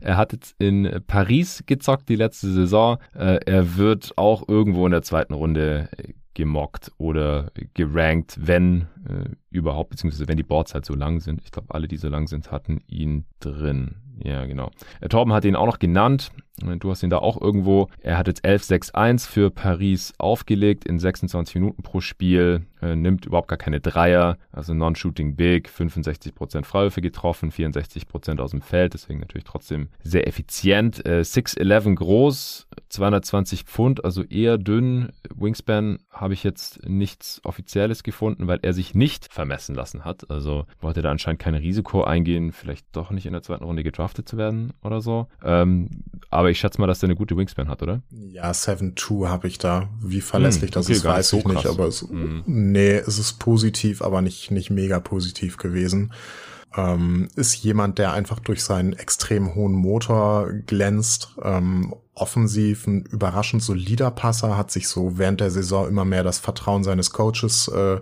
erspielt im Training, ähm, dass er eben ein bisschen mehr auf dem Feld auch machen darf ähm, ist jemand, der aktuell halt äh, kaum Screens setzt. Er slippt eigentlich fast jeden Screen, ähm, hat aber ein sehr, sehr gutes Timing und äh, ja, kommt regelmäßig eben dazu, eben nach diesem Slip ein bisschen Platz zu finden und wirklich sehr spektakulär abzuheben und, und er versucht wirklich alles zu danken, ganz rigoros, ganz egal aus welcher Situation nice. und wie blöd der Winkel ist. Er ist da wirklich äh, sehr pragmatisch und äh, ja, es macht auf jeden Fall ziemlich viel Spaß. Ähm, offensiv äh, sieht man so ein paar Anzeichen als, als Passer eben. Da war ich ein bisschen positiv überrascht jetzt so. Und ähm, hier und da mal auch so Face-Up-Situationen, dass er da mal einen Wurf einnetzen kann, irgendwo aus der Midrange. Das sind Sachen, an denen er gerade sehr, sehr viel arbeitet, um sich da einfach zu erweitern ähm, ja, ist da für mich ein sehr, sehr netter Stash-Kandidat einfach, weil ähm, viele Teams halt einfach auch gar nicht die Roster-Spots haben, auch wirklich jeden Zweitrunden-Pick irgendwie zu halten. Und ähm, ja, defensiv als Drop-Pick wahrscheinlich am besten. Er ist, äh, er ist aber sehr beweglich, sollte auch durchaus bis zur Freiwurflinie oder, oder, oder über der Freiwurflinie verteidigen können. Ähm, hat da eine tolle Ground-Coverage, ein gutes Block-Timing. Äh, was ihm eben noch fehlt, ist so ein bisschen Lower Body. Ähm, Kraft oder Kraft im unteren Körper. Da wird er ganz oft eben auch gerade beim Rebounding noch außer Position gebracht. Also ist eher so ähnlich wie Jalen Duran, so ein High-Point-Rebounder, äh, der sich die Bälle dann aus der Luft schnappt und so die Arbeit davor ähm, tendenziell so ein bisschen vernachlässigt, aber das ist halt auch ähm, durchaus fixable. Ähm, ist da eine ganz nette Wette. Er ist jetzt halt schon ein bisschen auf der älteren Seite, aber hat jetzt eben so diesen Sprung von der zweiten in die, in die erste Liga mit Paris sehr gut gemeistert und da auf Profiniveau jetzt äh, sehr viel gezeigt und ähm, gewisses Interesse aus der NBA ist schon da. Und äh, ich finde ihn ganz interessant. Er ist ein bisschen roher als die anderen Kandidaten teilweise, aber ja, durch diese Stash-Option halt immer noch interessant, ne? Mhm. Und halt auch schon 21,5. Ja, das also kommt dazu. Nicht mehr ganz so jung, sonst würde er vielleicht auch ein bisschen höher gehandelt werden.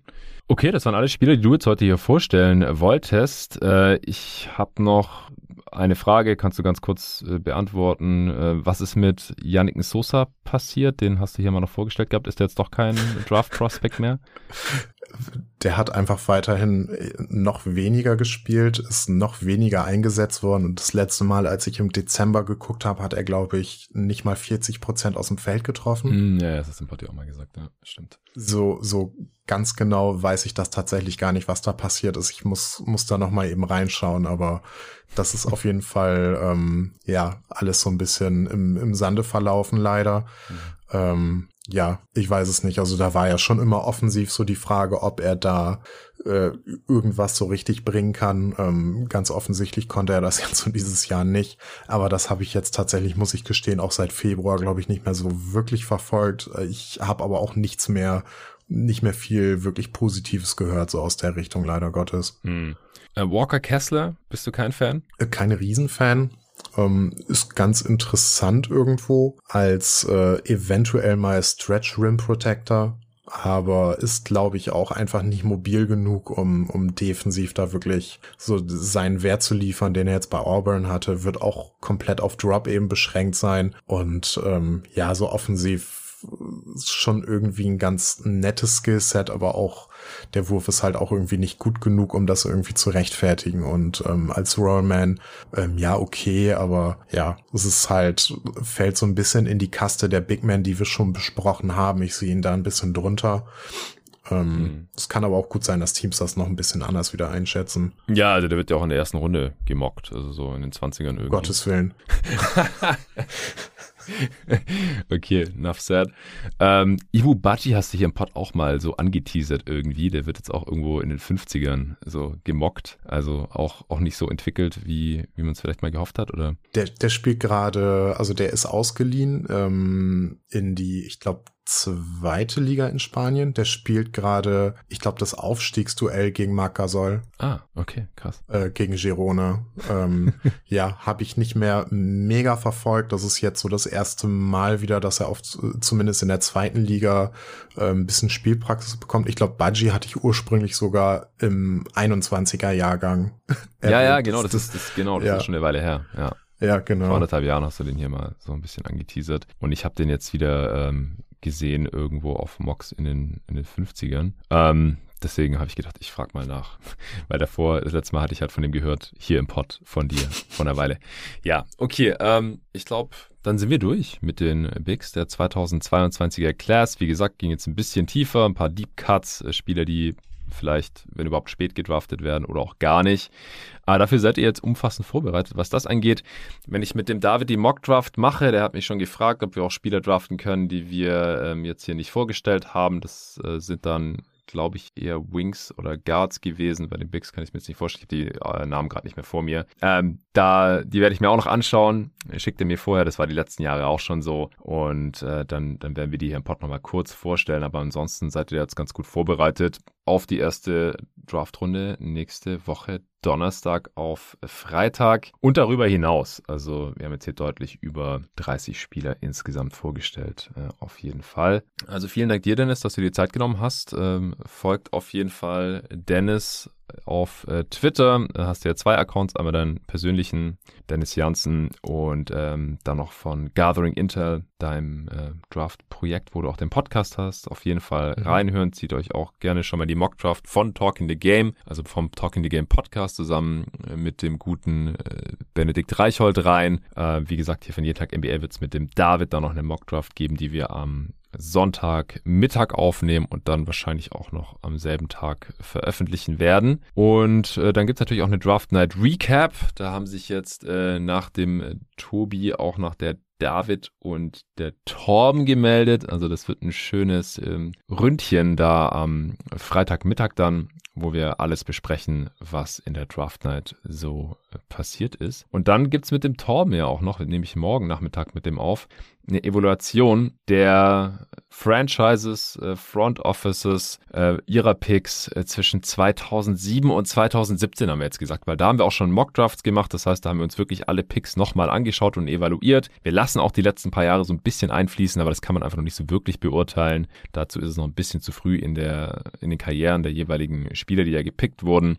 Und dann ähm, ja machen wir da so ein kleines Ranking. Wir schauen uns aber alle 30 Franchises an und, und gucken halt mal, welche Teams die besten Jobs gemacht haben in der Pre-Draft Evaluation, wenn man danach sich eben auch die Karrieren dieser Spieler anschaut in der NBA. Da freue ich mich schon mega drauf. Mal gucken, ob es ein Ein- oder ein Zweiteiler wird. Erscheint dann äh, höchstwahrscheinlich am äh, Samstag oder am Wochenende irgendwie, denn morgen gibt es ja auch nochmal, zumindest mal Game 6 der Finals. Vielleicht können die Celtics in Game 7 forcieren und das wird hier morgen früh auch direkt besprochen bei Jeden Tag NBA. Zusammen mit äh, den Kollegen Julius Schubert, Just a Kid from Germany, ihr kennt ihn höchstwahrscheinlich schon, und dem Lorenzo Ligresti, der hier auch schon einige Male bei Jeden Tag NBA im Pod äh, zu Gast war. Falls ihr jetzt eine Analyse des Trades der letzten Nacht äh, vermisst habt. Die Mavs haben einen Trade gemacht, äh, kann ich hier ganz kurz abhandeln, ist ziemlich klar, finde ich, da gibt es nicht viele Fragezeichen. Sie haben sich Christian Wood reingeholt, der im letzten Vertragsjahr ist von den Houston Rockets, haben dafür vier Spieler abgegeben, die äh, beim